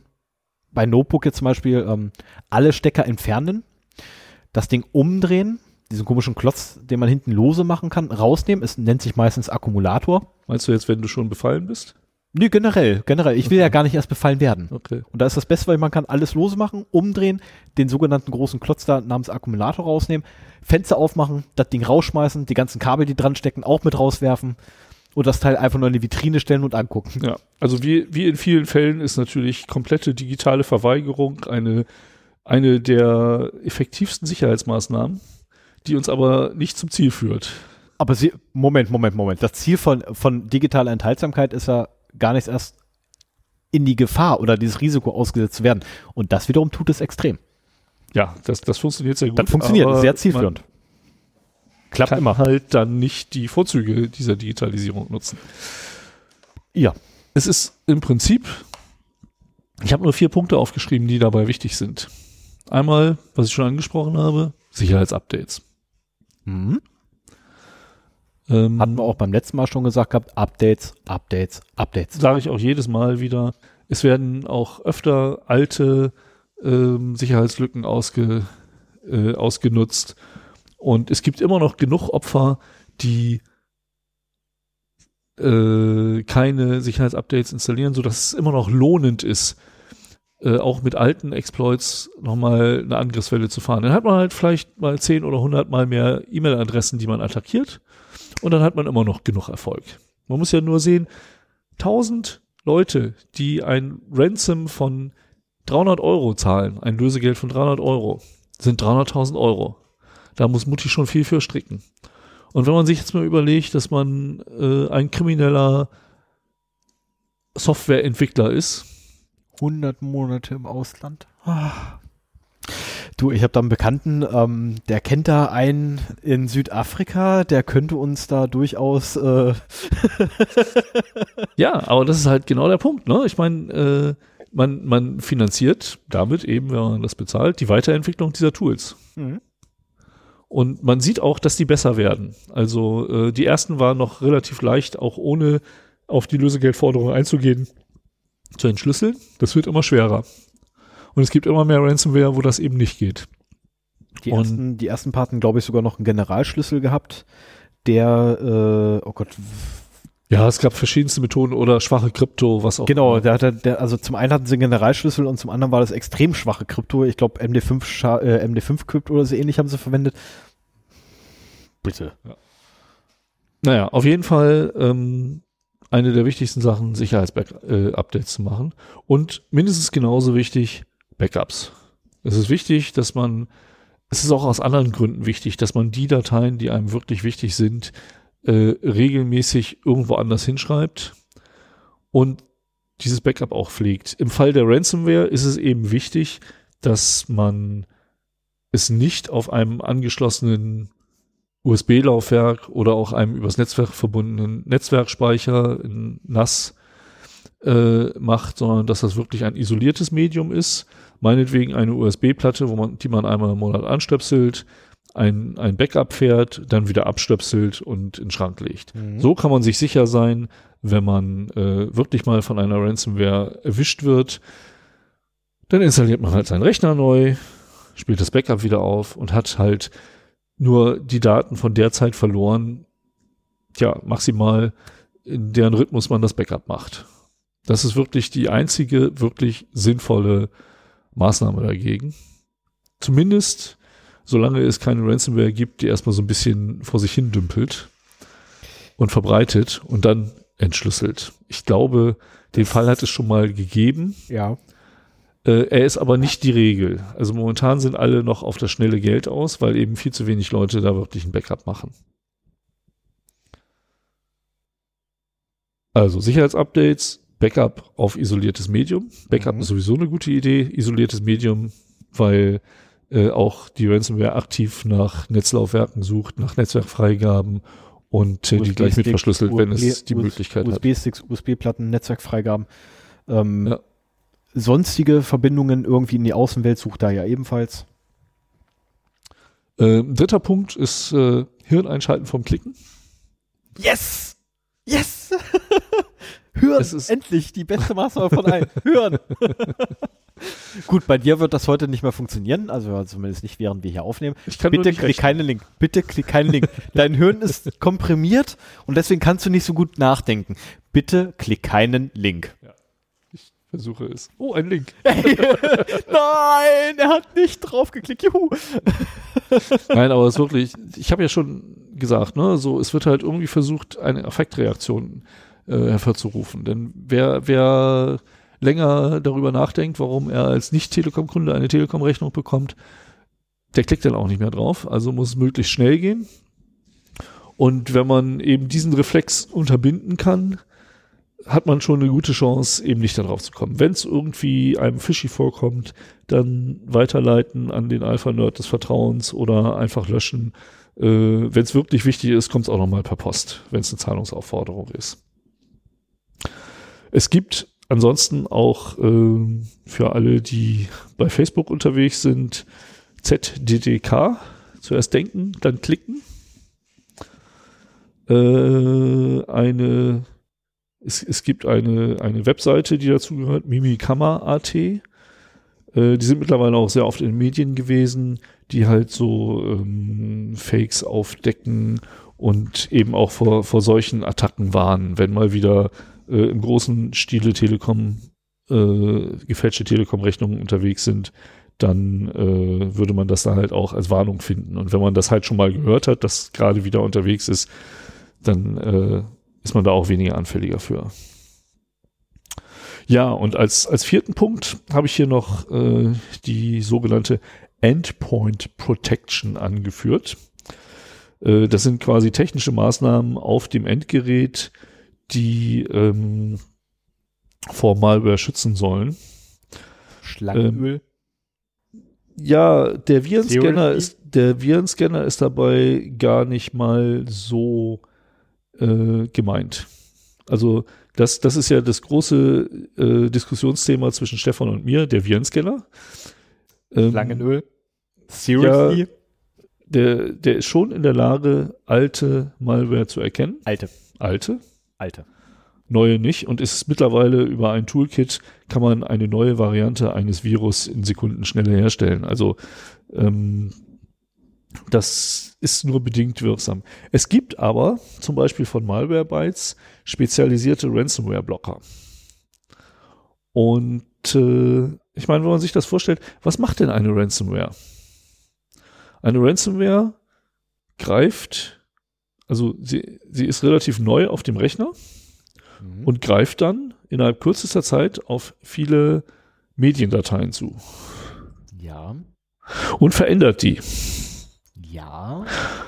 Ähm, das ist durchaus ein Muster, dass man, also wenn ich mir vorstelle, ein Medienserver zum Beispiel, Mhm. äh, XBMC, wenn das äh, das äh, Videoverzeichnis scannt, greift es ja auch auf viele äh, Dateien zu, verändert die aber nicht. Verändert den Timestamp nicht, macht Mhm. keine neue Erweiterung und so weiter. Also es gibt ein Muster, das man erkennen kann, wenn eine Ransomware loslegt. Und ähm, ich kann leider nichts über die Erfolgsaussichten dieser speziellen Ransomware-Scanner sagen. Ich habe noch keine Seite gefunden, auch da, wenn das jemand hört und zufällig mehr weiß, immer gerne einen Kommentar. Ähm, aber ich kann mir vorstellen, es gibt halt ein, ein Verhaltensmuster, dass man, dass man bei allen Ransomwares identifizieren kann. und äh, dann eben erstmal vorsorglich diese Software blockieren kann. Ja, man könnte es natürlich auch so machen, ähm, wie damals ein Anbieter für die Personal Firewalls, der dann wieder gesagt hat, alles, was ich nicht kenne, da frage ich meinen Nutzer. Ja, das funktioniert nicht. Nee, das stimmt nicht, weil dann kommt nämlich wieder dieses Verhalten, was ich vorhin geschildert habe beim IT-Support. Klick. Genau. Oh, Fensterklick. Ja, ja, ist irgendwie hier Fehler und so. Pop.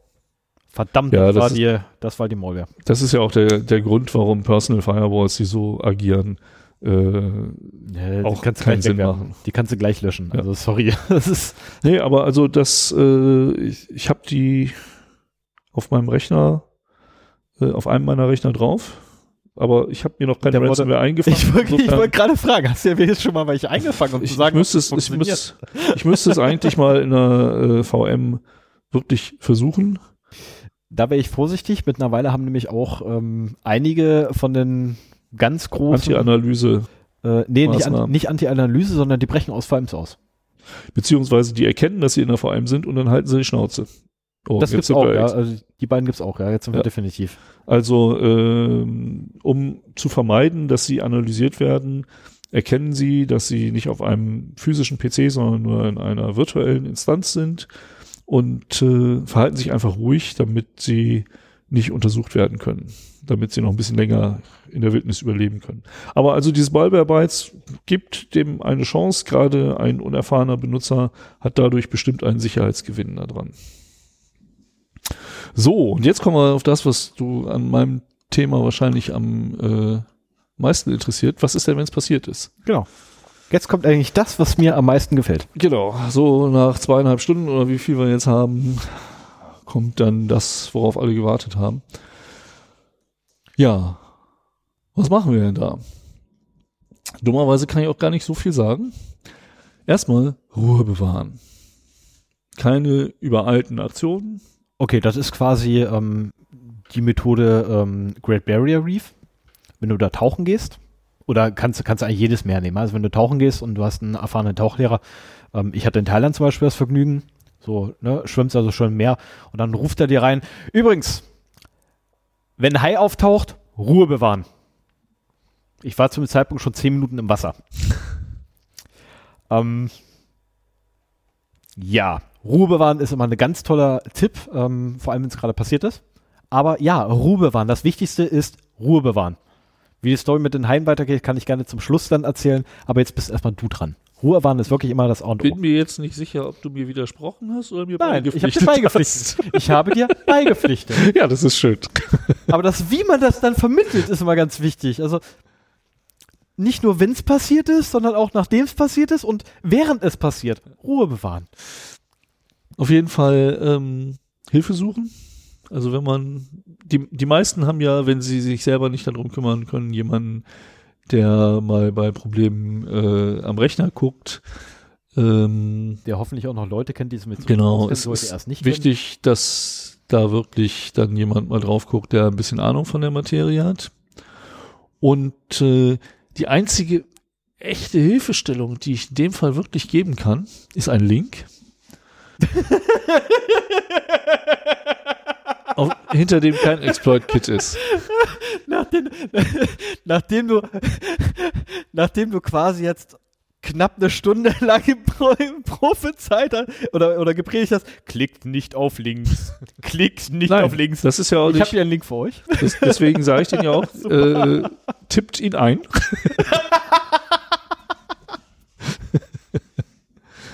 Gut, dann buchstabiere ihn. Also es gibt äh, unter nomoreransom.org, gibt's auch zum Klicken in den Shownotes dann später, äh, gibt es eine Seite, die sich der Hilfe für Ransomware-Opfer verschrien hat und die zumindest immer die neuesten Informationen hat, für welche Ransomware es äh, Decryptor gibt, also Tools, wo man ohne Zahlung des Lösegeldes äh, die Dateien wieder zurückverschlüsseln, zurück entschlüsseln kann. Bieten die sogar ein Download-Verzeichnis selber an? Dafür? Für die Decryptor? Ich Äh, also ich glaube, du kannst, also- du kannst verschlüsselte Dateien hochladen, damit sie überhaupt gucken Mhm. können, was ist das denn? Genau, was ist es und wer ist es? Und äh, dann sagen sie dir zumindest, geben sie dir zumindest einen Link, auf den du dann auch klicken darfst. ähm, wo du, wenn es einen gibt, den Decryptor findest. Wobei, ich muss auch ehrlich sagen, nach allem, was ich so gesehen habe, die Chancen werden kleiner. Also es ist wirklich so, dass sich die Ransomware deutlich verbessert. Ähm, nicht zuletzt auch, weil damit zu viel Geld gemacht werden kann und man dann problemlos eine Weiterentwicklung auch finanzieren kann. Ähm, und äh, die Chancen wären echt immer schlechter. Deswegen sind die vorbeugenden Maßnahmen die eigentlichen, die man nehmen sollte. Mhm. Sicherheitsupdates, Backup, Hirn einschalten. Und vielleicht einen Ransomware-Scanner, aber der ist wirklich untergeordnet. Die anderen drei Sachen sind wirklich viel wichtiger. Ähm, Wenn es wirklich passiert ist, wie gesagt, unter diesem Link findet man echte Hilfe, ähm, wenn man die Chance hat, äh, diese Daten wieder zu bekommen, kann man das halt da machen. Wenn man nicht die Chance hat und nicht bezahlen will, sollte man versuchen, irgendwie seine Daten, die verschlüsselten Daten, ähm, irgendwie nochmal in ein gesondertes Backup auf einer vielleicht neuen Festplatte zu speichern. Also in Ladenrennen Festplatte kaufen, alles da draufschmeißen, was äh, verschlüsselt ist, in der Hoffnung, dass vielleicht später nochmal ein Decryptor kommt. Also es gab auch schon Fälle, wo der Autor einer Ransomware irgendwann gesagt hat, ich mache jetzt mal einen Schlüssel öffentlich. Oh. Also man hat durchaus, Hi. man hat durchaus, Stunde Man hat- zwei. man hat durchaus eine Chance, vielleicht zu einem späteren Zeitpunkt nochmal an diese Daten ranzukommen. Alles. Entschuldigung, wir nehmen gerade eine Sendung auf. So, wir sind wieder unterbrochen worden. Ich habe keine Ahnung, wo wir aufgehört haben. Ich könnte es jetzt nochmal nachhören lassen, Nein, aber nein, nein. das kommt dann. Ähm, Nee, lass mal. Du warst Ja, auf übrigens- jeden du Fall No More stehen Ransom.org habe ich erwähnt. Ich bin auch so gut wie am Ende. Ja, du warst übrigens stehen geblieben bei dem äh, Entwickler der Ransomware, der seine eigene Software oder beziehungsweise seinen eigenen Key freigegeben hat. Ja, genau. Ähm, also solche Chancen bestehen auch, dass man im Nachhinein dann vielleicht doch nochmal an die Daten rankommt. Ähm, und äh, die Frage, ob man bezahlen will oder nicht, muss sich im Endeffekt jeder selbst beantworten. Also wir haben halt die Gewinnspannen von Ransomware gesehen. Ähm, im, Im Erfolgsfall nehmen die kriminellen Betreiber hohe Geldsummen ein, die es ihnen leicht machen, diese Ransomware weiter zu so dass sie noch unknackbarer wird. Wenn man halt selber bezahlt, bezahlt man damit nicht nur den Mercedes vom Entwickler, sondern auch die Weiterentwicklung dieser Software, die dann noch raffinierter wird und noch besser die Leute rankriegen kann. Ja, dann bekommt deine Porsche. Aber man muss auch eben abwehren, abwägen, was einem die Daten, die man da verloren hat, wirklich wert sind. Ja, und wenn das persönliche Erinnerungsstücke sind, ich habe durchaus Verständnis dafür, wenn die Leute bezahlen. Es gibt sogar Fälle, dass sich Firmen Bitcoin auf Halde legen, um im Falle einer Ransomware-Attacke schnell welche verfügbar zu haben. Ah, nicht schlecht. Das äh, ist durchaus, äh, ja, das ist letztendlich das Bezahlen ist so eine egoistische Reaktion darauf. Ne? Im, Im Allgemeinen ist es schlecht. Für dich persönlich ist es aber gut, weil du deine Daten wieder zurückbekommst, die du anscheinend unbedingt brauchst. Ja, das ist halt die Frage, wie sozial bin ich eingestellt? Ja, Das ist, ähm, bin ich egoistisch, bin ich, bin ich, ja, wir haben eh schon explicit, also bin ich ein egoistisches, egoistisches Arschloch oder bin ich eher so eine rote Socke? Um es ganz krass auszudrücken. ja ich, also ich würde noch nicht mal so weit gehen, jemanden, der bezahlt, als egoistisches Arschloch. Wie, wie gesagt, wenn man ganz krass geht, Ja, ja. Ne, ganz krass bezeichnen würde, wäre es der Egoist, wäre es das egoistische Arschloch und die, und die rote Socke auf der anderen Seite.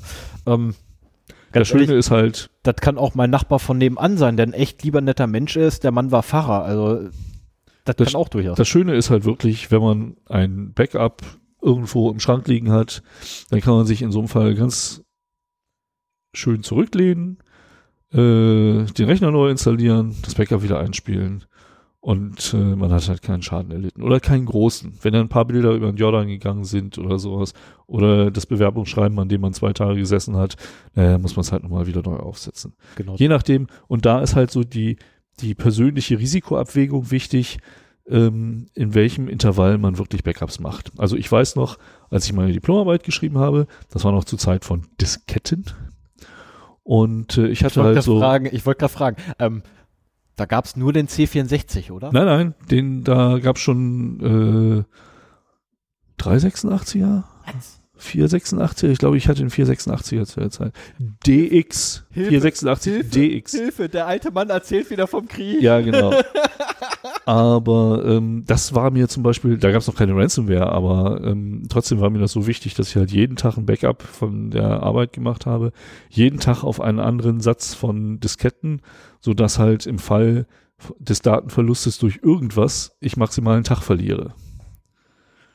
Und äh, Ja, ne, das ist halt, man muss halt für sich ein, ein Intervall festlegen, was einem wichtig ist, äh, wie viel Daten man verlieren kann.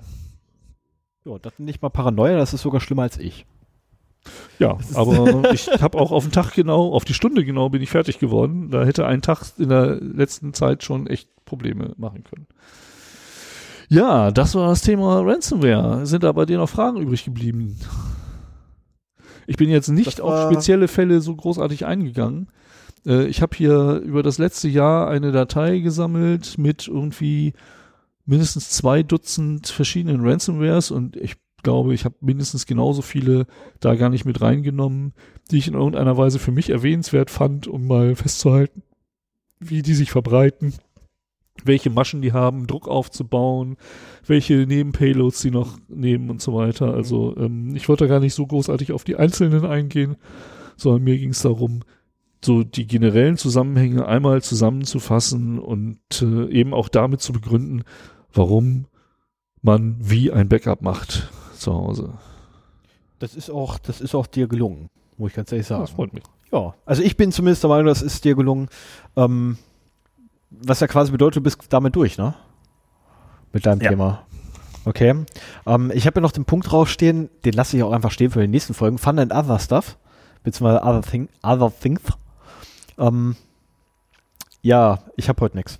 Ja, Ich habe es vergessen. ich bin auch leer. Ich habe es vergessen, es tut mir leid. Es, es liegt noch zu Hause. Ich habe es ich hab's heute Morgen einfach total verpeilt, dass ich noch die kleine Dose einpacken muss mit den Magneten, damit du jetzt quasi mit dem Magnet anfangen könntest zu spielen. Und ich dir dabei zugucken kann, wie du deine Notebooks kaputt machst. Ah, stimmt ja, der Herr hat ne einen Satz Neodym-Magneten gekauft. Genau, Und den wollte ich immer schon mal spielen. Und ja. da kommen noch welche hinzu, weil ich brauche noch mehr, weil aktuell schaffst du ein Armband, was ungefähr so dick ist bei meinen Eiern, Cool, bei meinen ja, kleinen dann- Stummelärnchen. bring, bringen Und Sie ich mal möchte mit. ganz gerne so haben. das wäre schon sehr geil, weißt du, wenn du dann beim Flughafen ankommst und hast so ein Armband. Also ich stelle mir, ich stell mir das echt geil vor, weißt du, hast so ein Armband aus den Neodym-Magneten, so am besten ganzen Unterarm voll, kommst am Flughafen an und bei jedem, bei dem du vorbeiläufst, streifst du so mal am Hosenbein vorbei. Einfach mal zu gucken, ist da vielleicht eine EC-Karte drin mit Magnetstreifen? Hm, man weiß ich nicht. Wäre schon sehr geil. Das stelle ich mir echt geil Ja, vor. bring den mal mit. Ja, und dann ähm, legen Sie bitte das Metall ab. Ja, okay, das ist ja kein Metall. Das ist, das ist ein Magnet. dann stehst du in diesem schönen Scanner drin. Wäre schon cool. Bringen, ja. Ja. So, Zusammenfassung. Was haben wir heute nicht gelernt? Wir haben heute nicht gelernt, wie man ein WLAN kaputt macht. Wir haben heute auch nicht gelernt, wie man Ransomware entwickelt. Stattdessen haben wir ganz viele Sachen gelernt, ne? Ja, hoffe ich doch. Ja, das hoffe ich auch. Also ich hoffe, wir, ich hoffe mal, wir konnten, wir konnten, ähm, achso, Disclaimer ist übrigens falsch geschrieben. Ja. Ähm, und keiner hat es gesagt und noch keiner gemerkt, das ist nicht erst seit heute so. ähm, äh, den brauchen wir heute übrigens nicht. Ob, sorry, jetzt habe ich echt gebupst. Ähm, den Disclaimer brauchen wir heute nicht. Zum Glück, weil ich glaube, wir haben keinen großartig angeklagt oder irgendwie auf den Schlips getreten. Also zumindest ich nicht, weil ich ja darauf achte, keinen Namen zu nennen. Ähm, genau, Zusammenfassung. Was wir heute, heute, heute großartig gelernt haben, wir haben heute gelernt wie man WLAN-Netz oder was ein WLAN-Netz überhaupt ist. Ja. Was man, und was man damit am besten machen kann. ähm, Und spielen. warum man WPA 2 nehmen sollte. Genau, welche Verschlüsselung man am besten nehmen sollte, welche Übertragungsprotokolle man am besten nehmen sollte. Ja. Und welchen Frequenzbereich, oh, das habe ich vergessen zu erwähnen. Der Frequenzbereich, den man am besten wählen sollte, ist natürlich 5 Gigahertz. Da gibt es noch wenig. Ich bin bei mir im ganzen Umkreis von allem, was ich kriegen kann, das einzige 5 Gigahertz WLAN. Ja, jetzt können wir wieder noch eine Viertelstunde weiterreden, weil ich über mein 5 Gigahertz Netzwerk schimpfen will. Aber ich glaube, das habe ich in der Nullnummer schon gemacht, deswegen muss ich das nicht nochmal wiederholen. Müsste ich, jetzt- müsste ich jetzt nochmal hören, weiß ich jetzt gerade aus das war eine der, der Folgen davor. Ähm, ja, ich Ja, benutze mein 5 Gigahertz Netz kaum noch. Ich habe keine Probleme. Außer wenn ich natürlich die dämlichen Holztüren zumache, aber Tja. Gut. Ich habe mir sagen lassen ähm, vom Bekannten jetzt auch eine Glasplatte. Hilft auch bereits, das Ding zu dämpfen wie Sau. Mhm. Äh, habe ich auch dann gleich ausprobiert. Auf, dem- ab auf dem Balkon, Tür zu, jo, Netz weg. For the win. ja, ähm, Dann? ich habe hier noch ein, stehen Ankündigung der nächsten Folge. Nee, ich glaube, das sparen wir uns heute, oder? Ja, das Thema steht auch noch nicht fest. Wir sollten mal Genau. äh, zeitnah einen Termin wiederfinden, wenn wir im Februar wahrscheinlich dann die nächste Folge aufnehmen. Richtig. Also da kann ich schon mal sagen, zwischen dem oder vom 17. bis 21.02. wird keine Folge aufgenommen. Definitiv nicht. Äh, So, A, ja. A ist der 17. ein Freitag und B ist der 21. glaube ich Mittwoch und ich bin da in England. Ah, Ja, ich besuche endlich England. End- came to say goodbye. genau das. Woher weißt du das?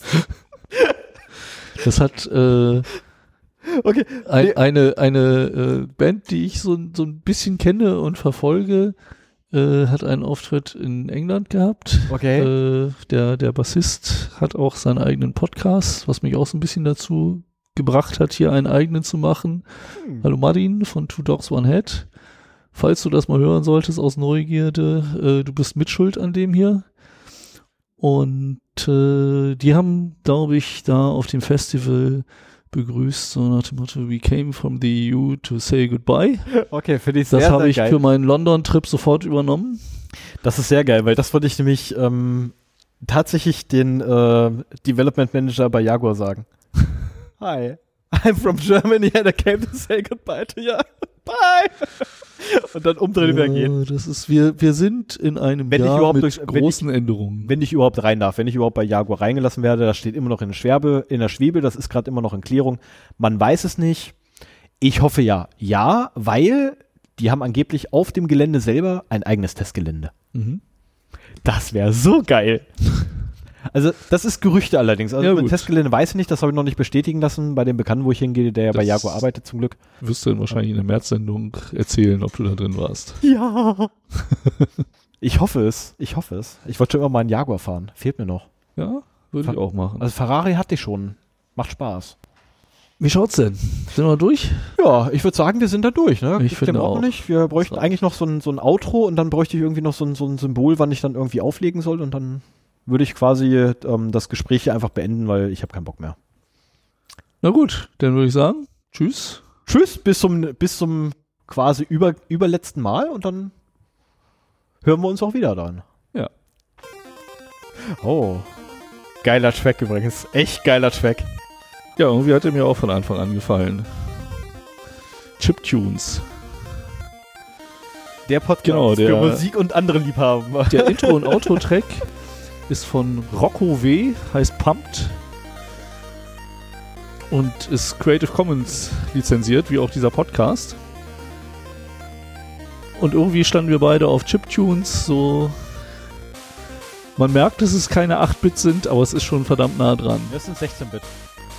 Meinst du? Ich glaube schon. Ich würde jetzt ja hier abrocken, aber das Problem ist, ich hänge noch am Kabel. ich reiß hier alles weg. Zumal ich nicht tanzen kann. Ich kann nur pogen. Der Link zu dem Stück und zu den anderen Stücken ist auch immer unter den Shownotes. Du